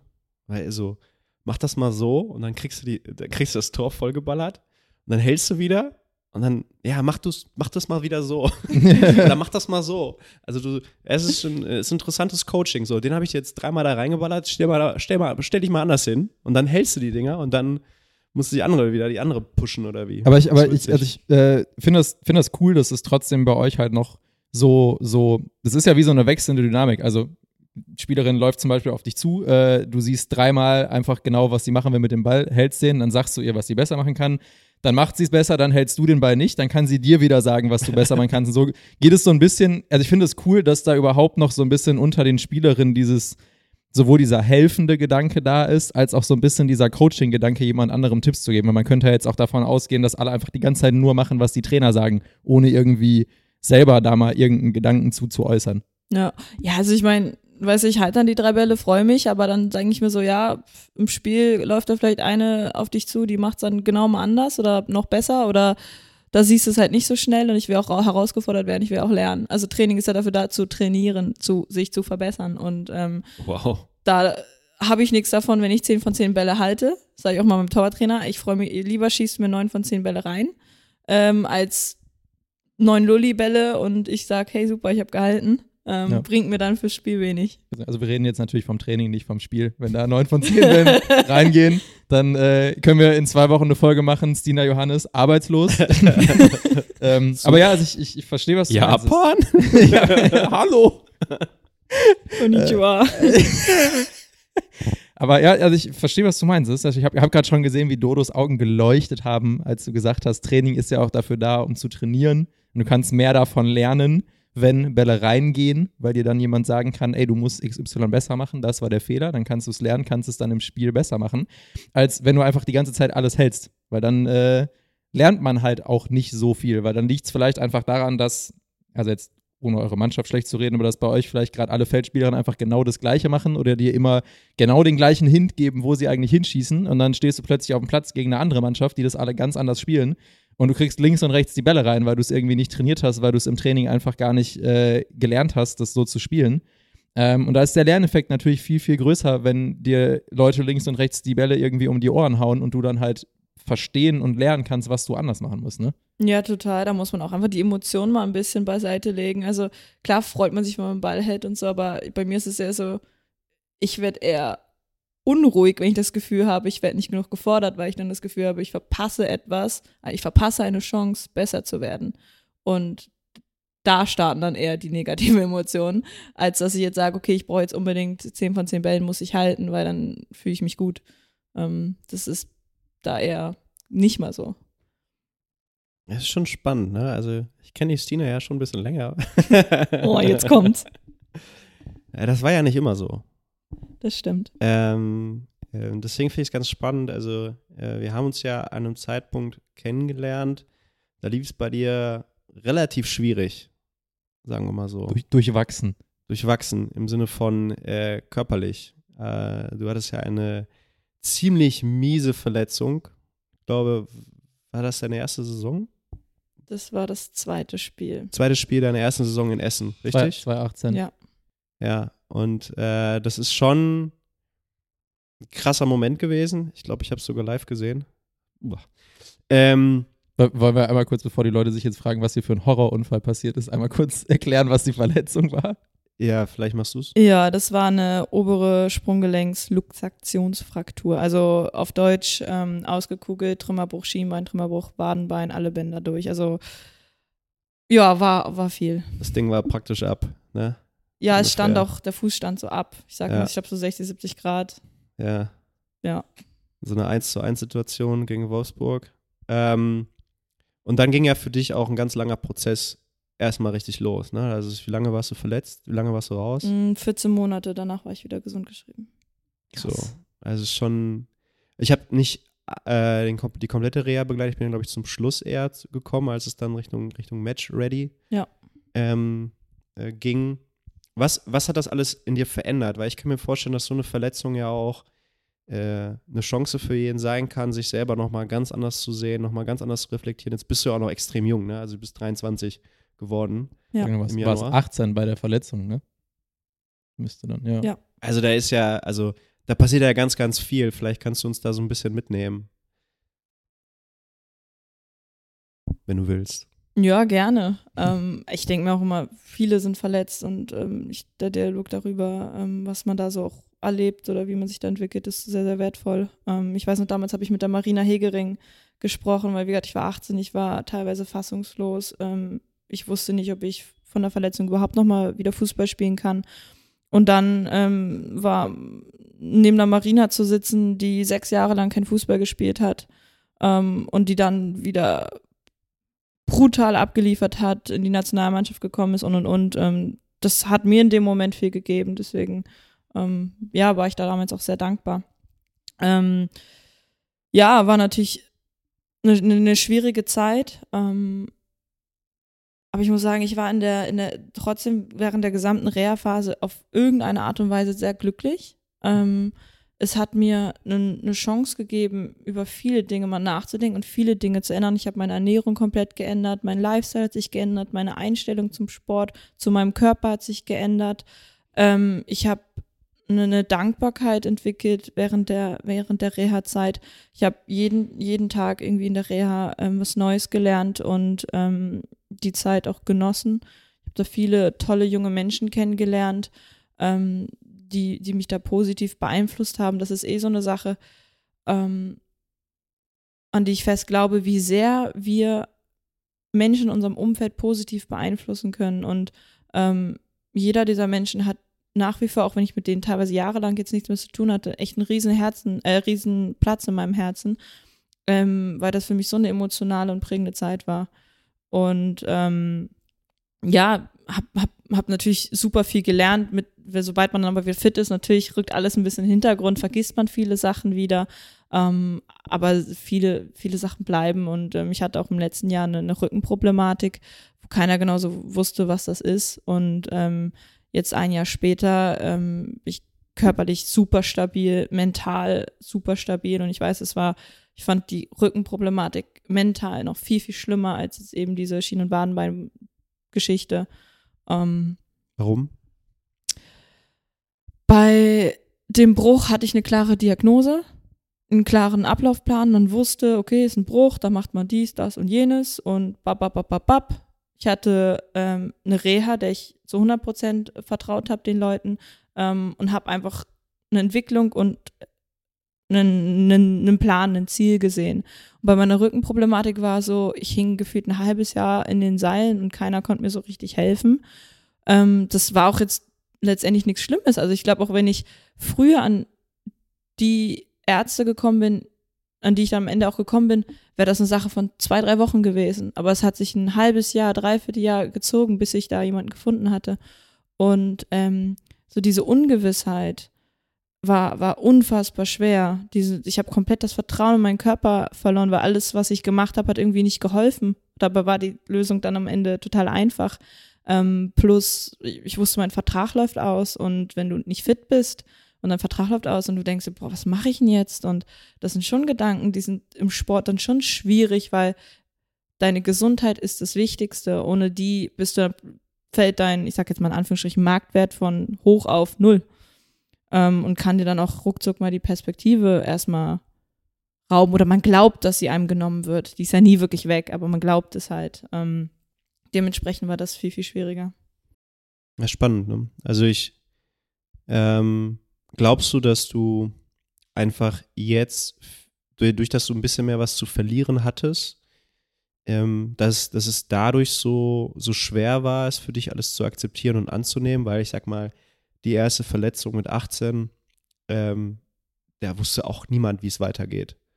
Ne, also da wusstest du auch nicht, ob du nochmal äh, ja, auf zwei Füßen durchs Leben gehen wirst, so richtig, so wie du es vorstellst. Klar, irgendwas halt immer irgendwie, aber ob du dann nochmal Fußball spielen kannst. Ähm, glaubst du, dass du mit, mit mehr Bewusstsein für das Thema auch einfach anders mit dieser Verletzung dann umgegangen bist? Auch vielleicht gar nicht positiv, weil du einfach mehr Gedanken gemacht hast, als du jetzt diese Rückengeschichte hattest? Ja, definitiv. Also damals mit 18, ähm, ich weiß es, im Nachhinein hat man mir gesagt, dass die Ärzte und auch ihr Reha-Trainer gar nicht wusstet, ob ich jemals wieder Fußball spielen kann. Aber ich muss sagen, ich habe nicht eine Sekunde daran gedacht, dass ich nicht mehr spielen werde. Für mich, ich war mit 18, ich war so, ja klar, ich bin jung, ich komme wieder, mal gucken wann. Hm. So, da habe ich gar keine Platte drüber gemacht. So, ja, okay, ich werde weiterspielen. Und ich habe mir auch noch nicht Gedanken gemacht über, boah, dann verliere ich meinen Platz als Nummer eins, dann spiele ich keine Bundesliga, oh, was mache ich denn dann, wie finanziere ich mich, bla bla bla. Es waren alles keine Themen. Ich war 18, mein Gott. Ähm, und mit der Rückensache war das halt so, ich war vorher dreimal bei der A-Nationalmannschaft. Dann rufen Vereine an. So, also du kriegst Angebote. Ähm, du freust dich richtig, du siehst richtig Perspektive, denkst, oh, super. Und dann kriegst du sowas und du weißt überhaupt nicht, was das ist. Und es wird immer, immer schlimmer, weil es immer mental schwierig, also schwieriger wird. Und ähm, dann siehst du plötzlich diese super Position, die du in dem Moment dir erarbeitet hast, das, worauf du hin wolltest, hast du gefühlt gerade in deiner Nähe und du hast das Gefühl, mit der Verletzung bist du plötzlich wieder auf Null. Das war, also es ist schon deutlich schwieriger. Ich glaube, es ist auch einer der, der Hauptgründe, ähm, jetzt bezogen auf Männerfußball, Frauenfußball. Man hat halt einfach viel mehr zu verlieren, wenn du halt viel Geld verdienst mit dem, was du da gerade tust, die Position, die du hast und ähm, Anerkennung und Wahrnehmung im Außen hast. Wenn du dann wirklich was zu verlieren hast, das verändert dann schon sehr, sehr viel in deinem Kopf, wie du das Ganze handelst. Ne? Weil ich sag immer, es ist sehr, sehr bemerkenswert finde, ähm, Frauen trainieren, so wie ich sie kenne, im Fußball mehr als Männer, weil noch weniger Angst herrscht. In Männern ist es so, dass du halt bei Männern sehr viel zu verlieren hast. Ähm, und da gibt es dann sonst nichts außer diesem Sport. Und da ist sehr, sehr viel mehr Angst im Business. Das ist mein, meine, äh, meine Wahrnehmung. Das heißt, die Leute haben immer Angst, etwas zu verlieren. Ihren Job, ihre Position, ihre, ihre Gesundheit und trainieren entsprechend auch ein bisschen weniger oder ein bisschen konservativer. Und ich habe das bei den Mädels anders mittlerweile wahrgenommen. Ne? Also ich finde, dass ich trainiere ja viele von euch ähm, auf verschiedensten Ebenen und da wird einfach mehr trainiert, weil man noch nicht so viel Angst hat, so viel zu verlieren. Ähm, hat das bei dir jetzt irgendwie ein bisschen was verändert, als du nach Frankfurt gegangen bist, wo du jetzt, sag ich mal, in einem Top-Club erstmal bist, ähm, wo du hauptberuflich Fußball spielst? Hat das was bei dir verändert, was das Thema Motivation im Training angeht? Hat das was bei dir gemacht? Kannst du das nochmal ausführen? Hat dein Sprung jetzt zu Frankfurt mit, mit all dem, was dazugehört, ne? monetär, Wahrnehmung, Position im Außen, hat das auch was bei deiner Motivation im Training verändert, dass du Angst hast, ähm, gewisse Sachen zu machen oder zu viel zu trainieren? Hat das bei dir auch Auswirkungen darauf gehabt? Marcel, was lachst du? Ich habe gerade überlegt, ob ich das für dich beantworten wenn, ich, wenn ich so überlege, worüber wir normalerweise sprechen und sowas. Sag doch mal, Stina. Hast, hast du Angst, zu viel zu trainieren? Nein. ich trainiere sehr, sehr gerne. Ähm, nein, also m, ich bin natürlich bewusst, dass jetzt vielleicht mehr drauf geguckt wird auf, auf das Spiel, mehr Zuschauer, mehr Trainer, äh, die Nationalmannschaft, wie auch immer. Dementsprechend, ähm, ja, das ist einem einfach bewusst, das ist mir bewusst, aber es darf dein Spiel nicht verändern. Also es ist dann die falsche Reaktion, genauso wie wenn es 0-0 steht und es kommt eine, eine Ecke super unangenehme Tor äh, äh, Situation für einen Torwart, weil maximales Getümmel, 20 Leute stehen vor dir und es wird erwartet, du gehst da raus und faustest das Ding weg. Und es steht 0-0. Und du sagst, oh, wenn ich jetzt unter der Flanke runtersäge, dann können, dann steht es 1-0 und oh Gott. Und dann darfst du halt eben, das darf eben kein Gedanke sein, dass du musst bei einem 0-0 genauso zur Ecke rausgehen, wie, beim, wie wenn du 4-0 führst oder 0-4 hinten liegst. So, das gleiche mit äh, Medien, Interesse, Aufmerksamkeit, was auch immer. Also es bleibt der gleiche Sp- Sport, das gleiche Spiel. Und zum Thema Training, ähm, ich trainiere wahnsinnig gerne. Bei mir ist es dann eher so, dass ich sage, okay, ähm, ich will so und so viel trainieren, einfach weil es mir Spaß macht. Was muss ich machen, damit ich das schaffe? Okay, dann dehne ich mich. Lange, viel, täglich. Dann, okay, dann musst du zum, du musst auch nochmal zum Physio. Okay, weil der Fuß braucht ja noch Pflege, ne? Ist ja klar, durch die Altverletzung, okay. Was brauchst du noch? Ah ja, okay, du hast da der Muskelpartie ein bisschen Probleme, okay, trainierst du da halt noch eine Übung mehr. So, und oder schläfst noch eine Stunde länger. Es ist eher so, ich versuche alles zu organisieren, damit ich das Training machen kann, was ich gerne hätte. Also ich habe auch das Gefühl, wenn ich so, ich habe dich ja kennengelernt, das muss irgendwann auch so am Ende der Reha-Phase von der Sprunggelenksverletzung sein, weil davon habe ich damals nichts mitbekommen. Das, das wird so irgendwann der Bereich gewesen sein. Ich glaube, Ähm, das war 2020.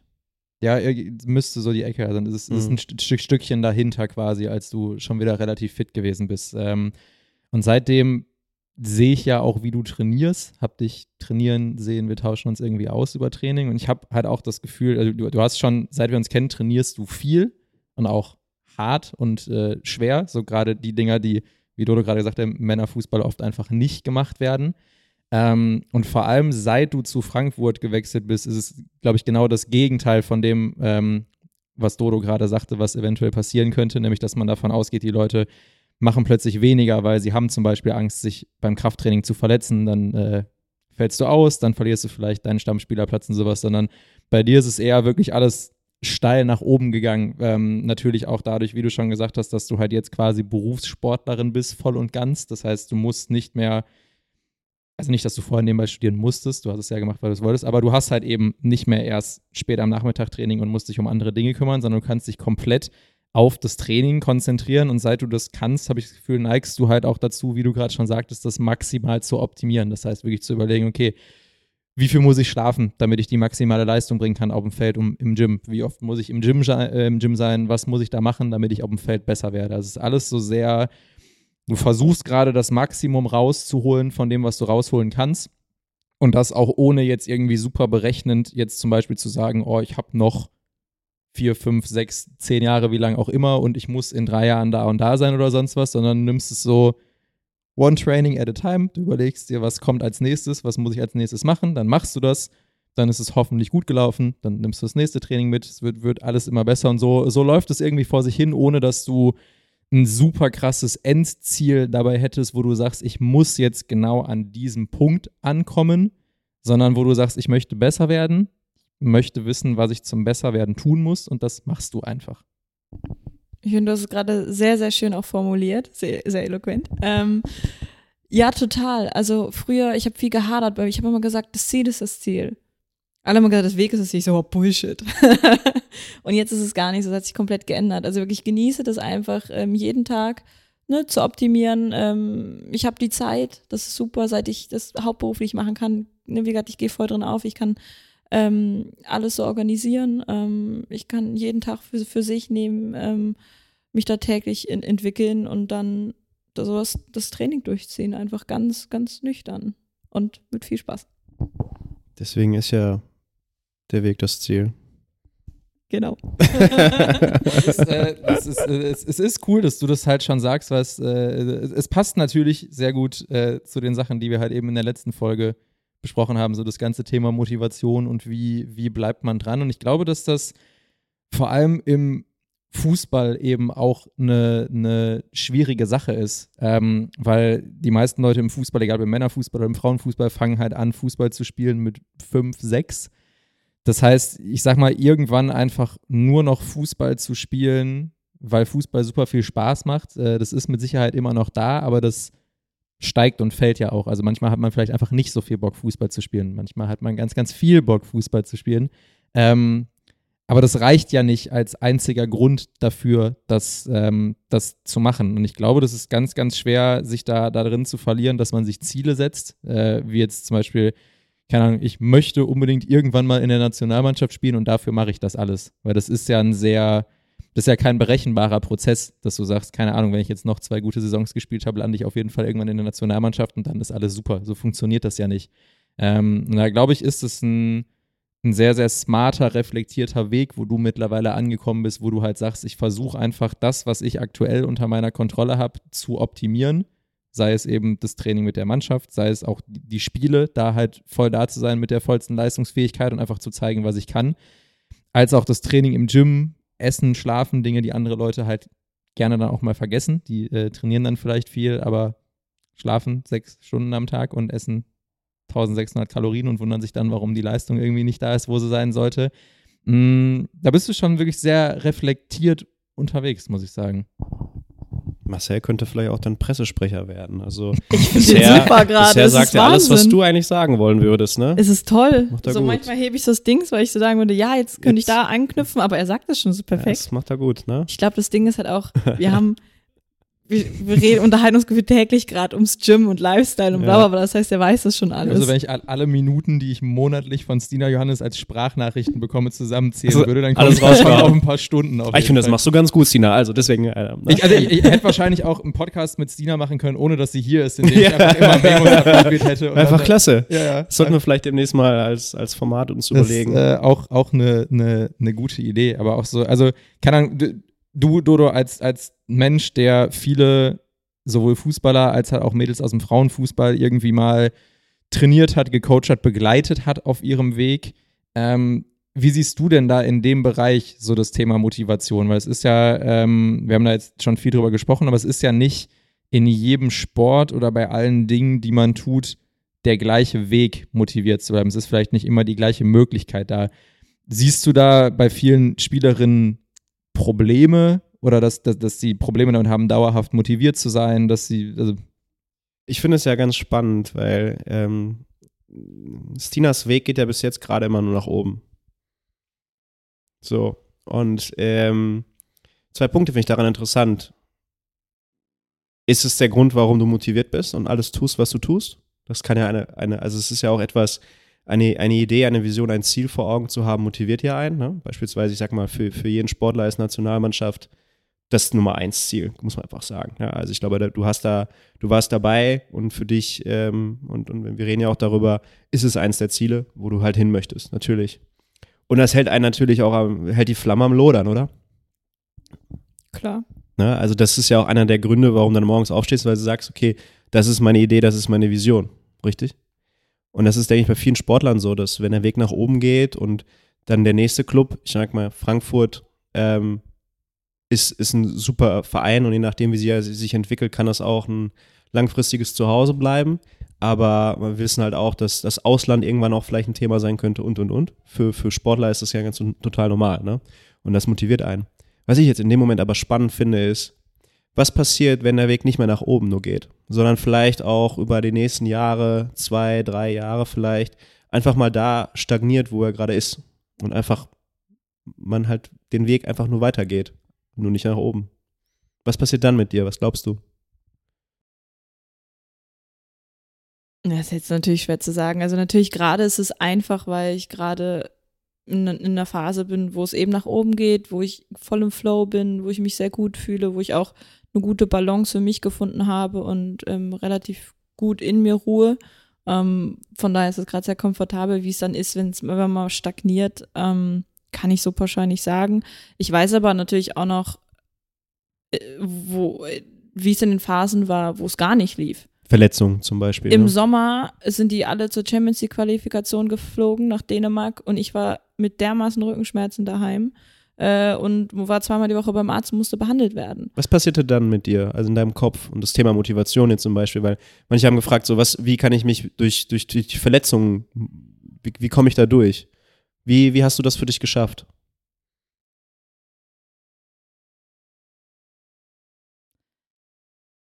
Ich musste den Menschen um mir herum vertrauen, die mir helfen konnten. Also es war so medizinische Sachen, wir sind, also ich bin keine Medizinerin, ähm, Mhm. da kon konnte ich mir in dem Sinne nicht helfen.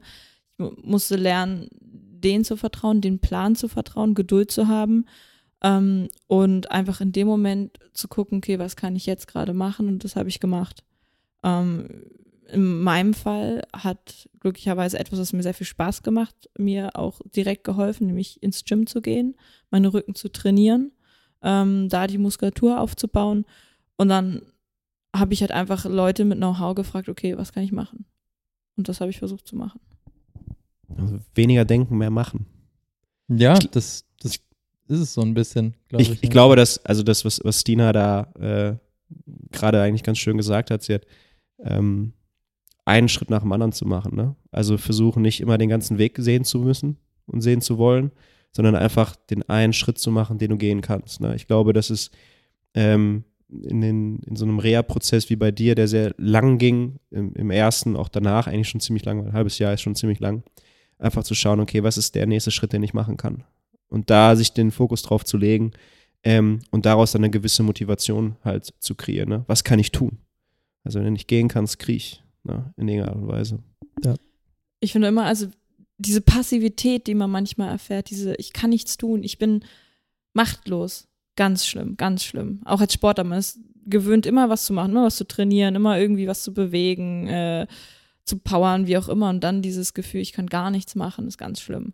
Und ähm, wenn es halt irgend, aber es gibt immer irgendwas zu sein. Und sei es mental arbeiten. Ich weiß noch nach meiner Sprunggelenksverletzung, zwei Wochen später war ich bei Guido. Guido ist, ähm, wie betitelt er sich? Ment Ähm, Mental Mentalcoach, oder? Ja, ich glaube, er nennt sich anders, ähm, aber ich glaube, für die Leute da draußen ist es wichtig zu verstehen, was er tut und im Etwa Mentalcoach könnte es passen. So, nur nicht sehr, nicht so oberflächlich, wie die meisten Mentalcoaches arbeiten, sondern er arbeitet auf einer sehr tiefen Ebene.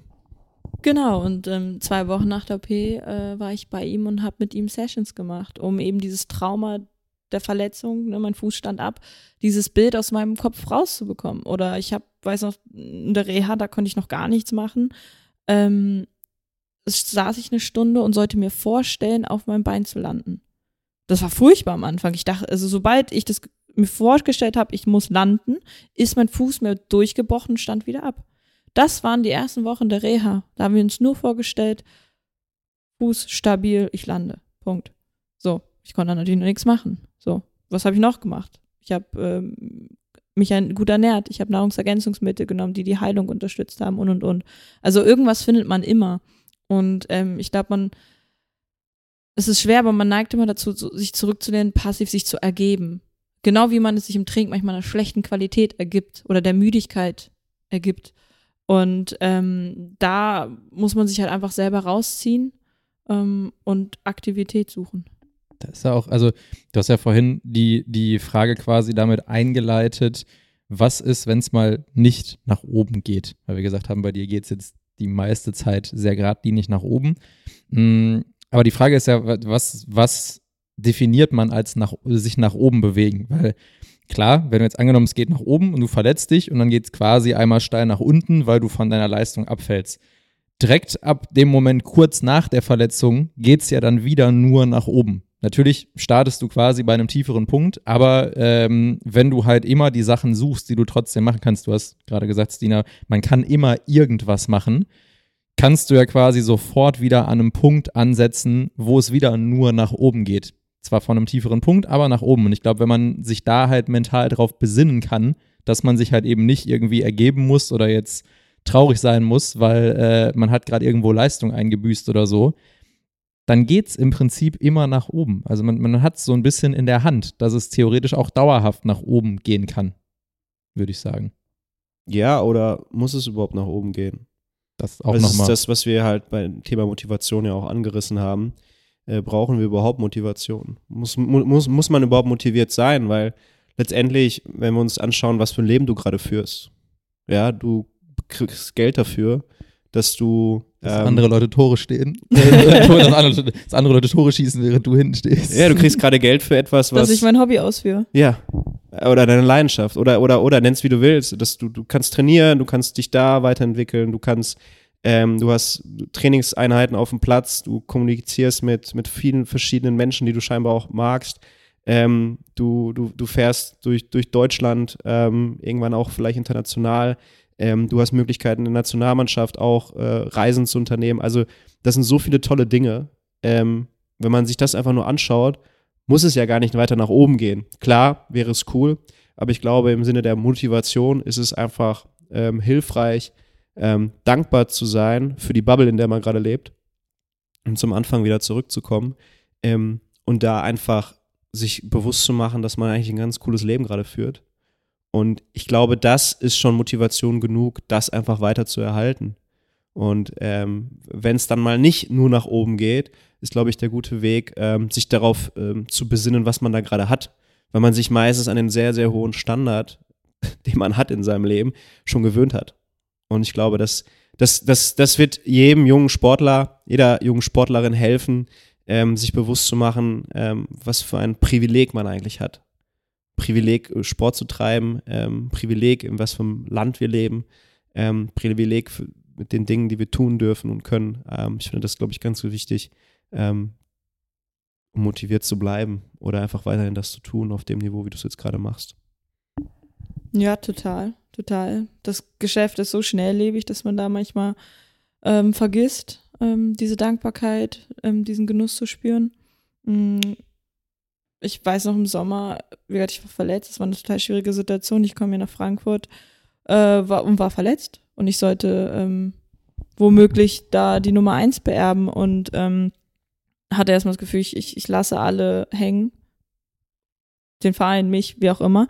Ähm, hab dann gespielt und dann, ähm, es ging alles super aus und nach vier Wochen war ich schon wieder unzufrieden. Weil pff, Performance passt ja nicht. Training läuft ja nicht so. Ah, bist du noch zu schlecht. So, ne? Und wo ich mir dachte so, ey, mein Gott, ähm, sei dankbar, du bist fit, du bist gesund. Du hattest jetzt ein Jahr lang Probleme und Schmerzen und jetzt darfst du hier bei Eintracht Frankfurt Nummer Platz drei in der, in der deutschen Liga, darfst du spielen. Mega. Und ähm, das glaube ich, ja, darf man nicht vergessen. Geht schnell, ne? Dass man da unzufrieden wird, wenn es dann mal nicht so irgendwie die, das nächste Ziel, das nächste Ziel, das nächste Ja. Ziel kommt, ne? Bist, bist du denn äh, jemand, der sich von mir aus früher oder auch jetzt noch, der, der viel rechts und links guckt und sich dann mit, mit anderen Leuten vergleicht, dass du halt zum Beispiel guckst, okay, wie läuft es gerade für andere Leute, dass du dich mit anderen Torhüterinnen vergleichst, dass du dich, also als Beispiel, dass du eine Merle Froms anguckst und dir dann halt denkst, hey, der läuft viel besser als mir, ich bin jetzt hier wieder verletzt gerade, das ist irgendwie blöd? Oder bist du dann eher so, dass du versuchst bei dir selber zu bleiben, vielleicht halt mal dann ein bisschen frustriert bist mit deiner eigenen Leistung oder vergleichst du dich da irgendwie dann auch mit anderen Leuten, neigst du da irgendwie zu? Ja, das ist ja das Trikinöse im Leistungssport. Man wird ja automatisch ver- verglichen, auch extern natürlich. Es geht um, es, das Leistungsprinzip greift. Die beste Spielerin spielt. Dementsprechend wird man ja permanent verglichen. Ähm, und natürlich ist es dann auch schwer, das nicht auch selber zu tun. Weil man weiß, okay, ich spiele, wenn ich besser bin. Bin ich denn besser? Hm, das und das und das. Und dann geht man so Kategorien durch. Ähm, natürlich sind das Gedanken, die vor allem in der Vergangenheit bei mir ähm, aufkamen. Ähm, jetzt derzeit ähm, gelingt es mir ganz gut, einfach bei mir zu bleiben, denn ich merke einfach, dass es mir persönlich viel besser geht, wenn ich einfach nur auf mich schaue, weil letztendlich geht es darum, dass ich besser werde, ich eine bessere Version meiner selbst werde, mich entwickle. Ähm, die anderen kann ich ja gar nicht in dem Moment beeinflussen. Ähm, natürlich vergleicht man sich manchmal, aber ähm, mir tut's gut, das nicht zu tun. Ich glaube auch Vergleich ist gar nicht so schlimm. Also ähm, man muss es nur, man muss nur ein gesundes Verhältnis zu Vergleich haben, weil letztendlich kann man sich anschauen, wer in deinem Umfeld besser ist, aufgrund vielleicht ähm, der Wahrnehmung im Außen von mir aus. Vielleicht ist es, vielleicht ist es nicht so. Ähm, und dann schaut man sich, okay, aber was macht diese Person besser? Das ist ja der, der, der Unterschied zwischen einem Gegner und einem Rivalen. Eine Gegnerin siehst du halt immer als äh, Kontrahentin, die, gegen die du spielst oder gegen die du dich bettelst. Und eine Rivalin kann halt jemand sein, mit der du dich misst, um halt zu schauen, woran du halt zu arbeiten hast. Und das finde ich eigentlich im Sport immer sehr schön, dass wenn man es hinkriegt, zu schauen, was, was, was die Personen oder die, die, die Mannschaft, was die besser machen als wir, dass man da einfach überlegt, das mal vielleicht in einer positiven Art und Weise zu betrachten. Also zu sagen, okay, ich gehe in den Vergleich. Warum ist diese Person Nummer eins? Warum bin ich Nummer zwei? Warum bin ich Nummer drei? Und dann einfach das als, als ähm, Richtwert zu nehmen, ne? als, als, als Leitplanke. Wohin muss ich mich bewegen? Wohin muss ich mich entwickeln, um Nummer eins, Nummer zwei zu werden, zum Beispiel? Und ich glaube, ich glaube, ein gesundes Verhältnis zu vergleichen zu bekommen, ist unglaublich schwer, weil das unheimlich viel mit Selbstreflexion, unheimlich viel mit dem eigenen Selbstwert zu tun hat. Aber wenn man es schafft, Feedback, Vergleiche, Kritik ähm, mal anders zu betrachten, als etwas Gutes, als etwas Positives, als, als Baustein für weitere Entwicklung, ne? als Nährboden für Verbesserung, für, für, für, für, ja, für, für alles, was Training eigentlich bedeutet, dann, ähm, dann kann man da auch einfach ganz gesund sagen, so, ja, die ist gerade besser als ich. Und that's okay. Und ich kann an diesen Dingen arbeiten. Fertig. Ich finde, hast du gerade sehr gut gesagt, also vergleichen als Chance zur eigenen positiven Entwicklung und dabei die Emotionalität rausnehmen. Also nicht dieses, okay, sie macht das besser, oh, jetzt bin ich schlecht. Das ist ja häufig ein Phänomen, ne, was man beobachtet, sondern, okay, das macht sie gut, das macht sie besser. Warum macht sie es besser? Was macht sie genau anders? Was kann ich davon selber für mich abgewinnen? Ich glaube, das ist der, der Gedanke, den du da gerade formuliert hast. Und ähm, ich denke, das tut auch sehr gut. Das gleiche habe ich so im Gym zum Beispiel. Boah, die eine hat einfach, ist unfassbar gut im Squat, aber die hintere Kette ist Bullshit. Und äh, wenn du jetzt die Person bist, die, ne, Deadlift läuft super, aber Squat fällt dir schwer, vergleich dich nicht. Oder vergleiche dich nicht mit der, die einfach mega im Squat ist und äh, sagt dann, oh, ich bin aber schlecht im Squat, sondern entwickel dich über die nächsten Wochen im Squat und freu dich, dass du 10 Kilo mehr beugen kannst. Das Witzige dabei ist ja, also ich habe ja mit vielen Menschen ja schon zusammengearbeitet, die dann auch so ähnlich denken wie du, die dann sagt, ah, fuck, ich bin im Squat schlechter als die. Und dann sage ich so, ja, aber du bist dafür im Deadlift besser. Ja, ist ja klar, ich habe eine stark, starke hintere Kette. Das heißt, weißt du, man, man, man, man schießt sich ein auf diese negativen Aspekte, aber dann legt man nicht die positiven Aspekte noch dagegen, sondern sagt, ja, ja, aber das ist ja Mm, klar, weil ja. ich bin ja, bin ja so und so. Ne? Ich so, ja, Moment, merkst du, da ist ein Fehler. Ne? Ähm, Finde ich ganz spannend. Ähm, ich glaube, das, das, das, das wird dich auch noch immer weiter begleiten. Du bist, du bist Performance, ne? Du bist, du bist jemand, der. Du bist Performance. Oh, wow. Ja, wir reden ja immer über Charaktere, ne? Ich rede ja viel über Persönlichkeit und Entwicklung und äh, ich, ich, man weiß einfach, wie man ist. Ähm, und man, man merkt halt, wie Menschen, manche Menschen ticken. Und typ Blau und so. Ne? Typ Blau, aber halt auch äh, Typ Leistung, ne? Typ Leistung, Performance und Dominanz und da willst du halt einfach die Beste sein und das ist, that's okay.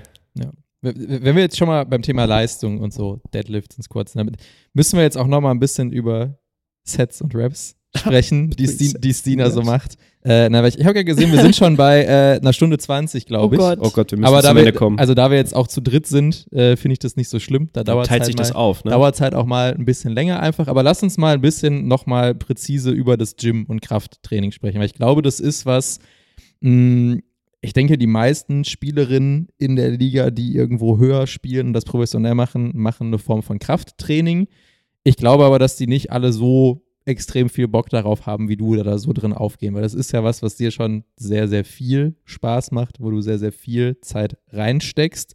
Da würde ich jetzt erstmal gerne von dir wissen, warum findest du das überhaupt so geil? Also was, was, was macht dir an Krafttraining Spaß? Weil du hast dir ja quasi irgendwann mal ausgesucht, du möchtest Fußball spielen. Du hast dir nicht nach dem Sommermärchen, äh, nach dem Sommermädchen, sage ich, nach dem Sommermärchen damals ausgesucht, ich möchte jetzt dreimal die Woche ins Gym gehen und mich richtig zerlegen. Das war nicht der Gedanke dahinter. Äh, also das, warum findest du Krafttraining so geil? Jetzt gehen wir ganz tief in Stinas Psyche. Willst du die Frage für mich beantworten? Eigentlich müsstest du es auch schon können. nee, ich habe jetzt schon zu viele, äh, zu viele Sachen für dich beantwortet. Das musst du jetzt selber machen. Ja. Ähm, ich glaube, letztendlich kann man es in einem Satz beantworten. Ich mag das Gefühl, mich stark zu fühlen. Das war deep jetzt. Oder ich fühle mich gern stark. So. Und im Gym, ähm, wenn du einfach Gewicht X bewegen kannst, den Pump merkst, es über die Wochen besser wird, hast du einfach so ein Gefühl von, pff, cool, schaffe ich. Also schaffe ich das andere auch. Und ähm, ich weiß noch, also klar, mit 16, 17 hat man dieses Schönheitsideal, dieses Skinny sein und bla bla bla und all die Mädels und Essverhalten ist ja eh bei Frauen ein, Thema, ähm, genauso wie im, im Leistungssport generell. Und ähm, es macht einfach die, die- diese andere Komponente, einfach ordentlich essen, ähm, ins Gym gehen, Muskeln aufbauen, sich stark fühlen. Super. Glaubst, glaubst du, dass du dich auch so ein bisschen aus diesem, diesem Schönheitsideal und halt auch Dingen wie vielleicht einem leicht gestörten Essverhalten und sowas, dass du dich da quasi selber raustrainiert hast mit dem Gym? Also dadurch, dass du ja, du trainierst jetzt auch nicht erst seit gestern, sondern sehr lange und du hast dich im Training auch entwickelt. Du hast gerade gesagt, so mit 16, 17, wenn man noch ein bisschen jünger ist, dann hat man vielleicht eher diese Schönheitsideale, die man so während man aufwächst, so zugetragen bekommt. Glaubst du, es hat sich quasi durch das Training bei dir irgendwann entwickelt, dass du halt auch dann immer eher gesagt hast, boah, ey, sich, sich stark zu fühlen und stark zu sein ist richtig geil. Also ich muss jetzt nicht hier irgendwie super skinny irgendeinem Schönheitsideal entsprechen, sondern ich muss mich für mich selber gut fühlen und ich merke, wenn ich viel ins Gym gehe, wenn ich Gewichte bewege, wie ich danach aussehe, wie ich mich fühle, da fühle ich mich gut, dass du dann irgendwann quasi auch selber gelernt hast, okay, das, ich muss irgendwie keine Angst haben, zu viel zu essen oder irgendwie auf eine bestimmte Art und Weise auszusehen oder so. Ja, klar. Also ich habe quasi für mich mein eigenes Schönheitsideal gesetzt und habe gar nicht das Verlangen, dieses äh, wie früher oder dieses externe Schönheitsideal, was es häufig gibt, dem nachzugehen, sondern ähm, bin total in dieser Gym-Welt jetzt drin. Die hat mich fest im Griff. Ähm, und es geht mir auch einfach dadurch so viel besser. Also ich, ich merke richtig, okay, wenn ich zu wenig gegessen habe, merke ich nächsten Tag. Wenn ich wenig geschlafen habe, mer merke ich nächsten Tag. Und ähm, ja, das ist einfach gerade ein, ein Lifestyle, wo ich das Gefühl habe, ich profitiere von. Meinem Körper sowieso. Ich habe, äh, wir haben mal eine Diskussion gehabt. Äh, wir haben Du, ja du und Stina? Oder? äh, Stina, waren auch noch ein paar andere Mädels dabei, war im Gym, da hatten wir das Thema Pamela Reif. Oh ja. Jetzt müssen wir, müssen Also wir aber ich- ich- aufpassen, warte, dass wir hier nicht anfangen, über andere Leute zu lästern. Nein, nein, nein, das ist okay. Also wir hatten, ich ich habe das, äh, wir haben einfach nur drüber geredet, weil wir reden über Schönheitsideale. Mhm. Und ich glaube, das war jetzt nicht Stina, das war jemand anderes und die meinte dann, äh, ja, das, die sieht doch super aus. Und ich so, ey du, es ist äh, jedem selbst überlassen, wen er wie was toll findet. So, ich find's schrecklich. So, ich find's nicht trainiert. Ich find's Gott gegeben, gut in Pose gebracht, gutes Licht und dann im richtigen Moment abgedrückt auf der Kamera. Und ich finde es halt überhaupt nicht äh, attraktiv, ne? Aber das ist halt total spannend, weil ähm, dieses Schönheitsideal, was dort halt gut in Szene gesetzt wird und dadurch ein Schönheitsideal überhaupt wird, wie das halt einfach auch äh, junge Menschen beeinflusst, ne? Und ich finde es cool, wenn ähm, Mädels wie Stina, die ja jetzt schon seit, weiß nicht, vier Jahren, fünf Jahren ähm, so intensiv Krafttraining treiben, dass auf einmal sich das Ideal verändert. Warum? Weil man sich neue Ideale sucht. Ne? Also ich sag mal, jetzt ähm, schaust du dir halt andere oder siehst du halt andere Mädels bei Instagram auf einmal, weil die halt einfach die Inspiration daherkommt, ne? Mein Feed ist voll mit so Gym-Leuten. Ja, ich sehe ja. das morgens, mittags, abends, aber ja, Entschuldige. Ja, aber erzähl, ja, genau das ist ja der Punkt, ne? Da sieht auf, siehst du auf einmal ganz andere Ideale, ne? Und weil du sagst, so, das finde ich geil, so, weil die ist stark, die kann halt, keine Ahnung, 100 Kilo heben, die ist so und so. Das finde ich geil, ne? Und dann, dann da, da findest du keine Pamela Reif mehr, sondern da findest du halt richtige Athletinnen. Vor allem findest du dich im Zweifel manchmal auch selber bei Instagram einfach, wenn du da durchscrollst. Auf japanischen Fanseiten. nee, aber in Videos von anderen Leuten. Ach so. Ja, lustige Story, habe ich Marcel gerade eben erzählt. Ähm, Oh. Ich war letzte Woche im Gym und da war ähm, eine andere junge Frau und ähm, sehr, sehr starke Frau, hat da ähm, recht viel gesquattet, hohe Wiederholungszahl und ich dachte mir so, ja, mega, cool. Starke Frau, super. Und habe so ein bisschen beobachtet, ähm, habe ein bisschen so leicht genickt und gelächelt. Und finde jetzt vor drei, vier Tagen per zufällig auf Instagram ein Video, das sie gepostet hat. Und denn anscheinend hat sie ihren Squat aufgenommen. Und man sieht mich über einen Spiegel. Und ähm, sie hat dieses Video gepostet und meinte sowas wie, ja, scheiß auf jedes Pre-Workout-Booster. Ähm, nichts kickt mehr als eine Person, die dich beim Heavy Squatten beobachtet, nickt und leicht lächelt.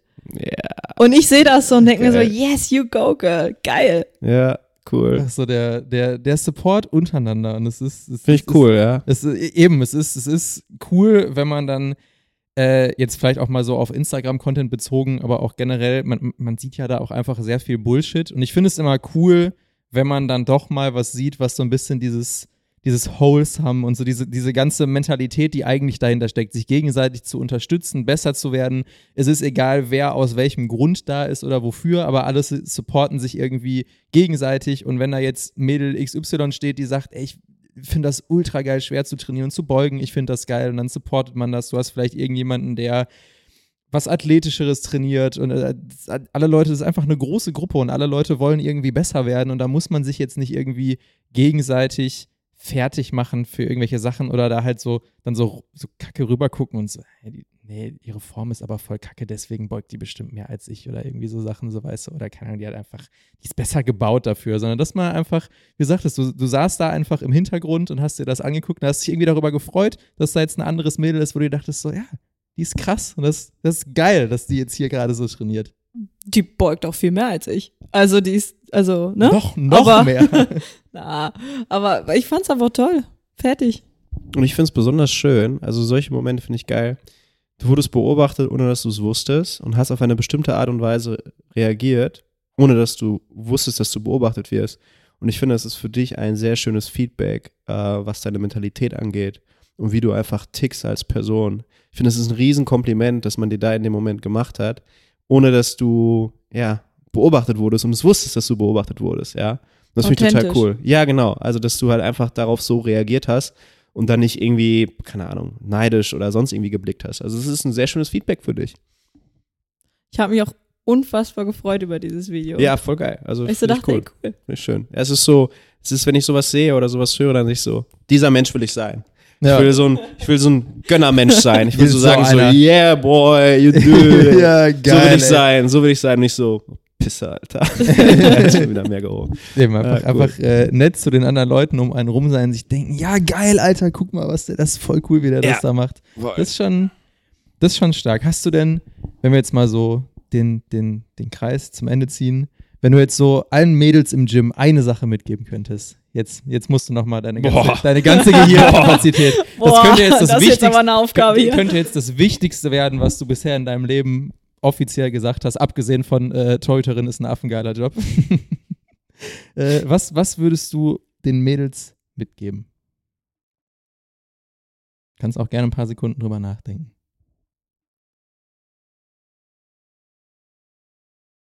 Letztendlich macht euer Ding, macht, worauf ihr Lust habt. Also, wenn du Lust hast, zweimal die Woche Cardio zu machen, mach das, cool. Also, freut, also, ne, wenn es dir, dir Spaß macht, mach genau das. Wenn du Bock hast, breiter zu werden als jeder Typ, sag ich, cool, mach es. Ähm, und don't be intimidated, also sei nicht eingeschüchtert, geh da mit breiter Brust raus und ähm, du machst es eh nur, also man macht es ja eh nur für sich selber. Also ist ja alles andere auch egal. Ja, Schön. so schön. Einfach schön. Das ist Schön. ist mir gerade eingefallen, das wäre jetzt natürlich das absolute super Schlusswort, aber eine Sache müssen wir zum Schluss noch klären. Und zwar hat sich bei dir irgendjemand aufgrund des Gewinnspiels gemeldet, Dodo? Nee, gar niemand. Ja, Also- Eine Person hier äh, aus dem Büro, hier ein Kollege, hat meinte so, kommt bestimmt ein Torhüter oder so, ne? das war ein smarter Guess auf jeden Fall schon mal. Dann Ja, hat ja. er zumindest den Hinweis ja, ja, äh, er verstanden, dass wir äh, gesagt haben, es ist eine, eine nicht alltägliche Profession, über die wir erstaunlich oft gesprochen haben. Äh, das ist sehr gut. Ich, ich hatte eine Person, die äh, direkt danach sehr zufällig geraten hat, ähm, ohne darüber nachzudenken und auch ohne das Ganze großartig zu hören, sondern einfach nur, weil ich mit ihr darüber gesprochen habe, dass ein Gast kommt. Und dann hat sie einfach geraten, aber da sie auch aus dem Fußballkosmos kommt und weiß, dass wir uns kennen, hat sie quasi einfach random gesagt, der nächste Gast ist Stina. Oh. und hat quasi auch selber gesagt, äh, ich verzichte auf den Gewinn aus dem Gewinnspiel. Ich hatte aber äh, eine Person tatsächlich, der Lukas, ein Freund von mir, der Ja. die Folge gehört hat und äh, danach mit mir darüber gesprochen hat und kurz überlegt hat und hat gesagt, ja, es könnte doch hier diese äh, Stina Johannes sein. Oh, wow. Das heißt, in der Tat hätte der Lukas damit das Gewinnspiel gewonnen. Also Lukas, wenn du das hörst, du hast gewonnen. ähm, Glückwunsch. Das, das Problem ist, äh, wir haben jetzt noch keinen Preis. Wir haben noch keinen Preis. Dem, also, wenn wir äh, demnächst T-Shirts haben, Ach so, wir haben. Ach, wir haben T-Shirts. dann kriegt er das erste T-Shirt.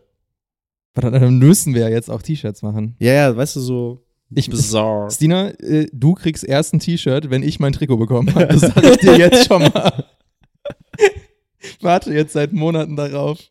Ja, Jetzt- das, ist, jetzt, äh, das, ist, das ist mit diesen Promis. Das ist halt aber das Problem. Die, die Ja, Moment, wir ich, jetzt ich hatte letzte Woche schon ein Trikot daheim liegen. Problem Genau. war, ich habe XL Männerschnitt für ihn bestellt. Und sie hat Es kam XL Frauenschnitt. oh.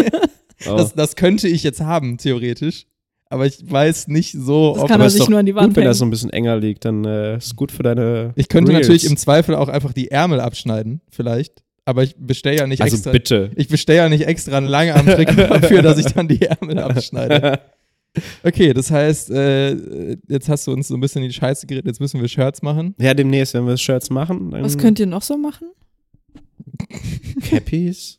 Was willst Da du? Torwarthandschuhe oder was? was willst du denn haben, Stina? Was willst du denn haben? Wir sind jetzt gerade noch offen. Wir sind jetzt gerade gerade in der Was, Planungsphase. was, hättest, was hättest du denn gerne, Stina? Könnt eine komplette Gym-Collection machen. Gym jetzt? Collection. Wow, jetzt geht's, jetzt geht's los, ey. Campingstühle. Campingstühle. Stina sich ins, Für Torhüter. für Torhüterin. Der Bizarre Klappstuhl. Marktlücke. Aber dann brauchen wir auch, wenn wir das, äh, wenn wir das machen, bräuchten wir so einen geilen Namen für die Marke. Also sowas, sowas Smartes wie Matchday. Nur halt für Stühle. Irgendwie sowas, was der Torhüter sich dann halt dahin, keine Ahnung. Ach, stimmt. Da überlegen wir uns vielleicht nochmal was. Ja, okay. Äh, gut. Ja, aber ich denke so, wenn wir, wenn wir unseren Merch mal fertig haben, dann, äh, dann äh, kriegt der Lukas, äh, Mhm. kriegt, der, kriegt er ein erstes T-Shirt, kriegt er geschenkt. Ma- Macht die Person, die den Merch macht, eigentlich auch den Jingle? Ihr habt immer noch keinen, oder? Nee, wir wir müssen uns da jetzt, oder ich, ich muss mich da jetzt unbedingt mal drum kümmern, dass wir So. das Marcel kümmert sich drum, bis zur nächsten Folge haben wir einen Jingle. Besser. So, ansonsten gibt es die Folge Ansage. nicht.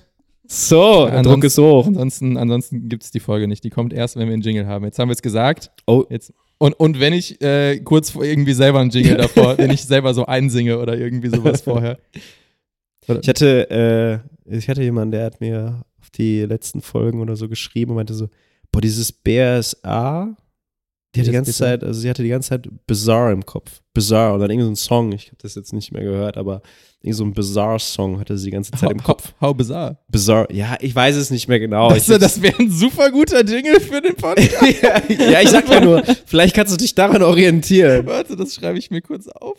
Bizarre, bizarre. Oh Gott. Das ist Und Also, dann unsere werden, werden, wir, werden wir direkt für so Copyright-Gedöns gefleckt. weil Ist wir egal. Einfach, ja, ist egal. Und du bist ist noch nicht mal auf TikTok, du weißt gar nicht, was das für ein viraler Sound war. ja, aber es, ja, Und dann, äh, und dann unsere Kollektion heißt dann Bizarre Punkt. ja, ja, genau. Bizarre Punkt, wie diese Das Baller. hat Bedi hat es ja, gesagt. ja, wie diese Baller-Geschichten. ja, das machen wir. Und dann kriegt Stina kein Shirt. Erst, wenn das Trikot kommt. Du kriegst ein, du kriegst ein Männershirt in XXL, damit dir das genauso wenig passt, wie mir das Damentrikot passt. Richtig, richtig Fair enough. Okay, Ah, cool. Schön. Ja, erste? Folge mit Gast. Sina, vielen Dank, dass du den Weg hierhin gemacht hast. Vielen Dank War- für die Einladung. Hat mich total gefreut. War sehr schön, glaube ich. Ich denke auch. Ich Ja. denke auch, ja.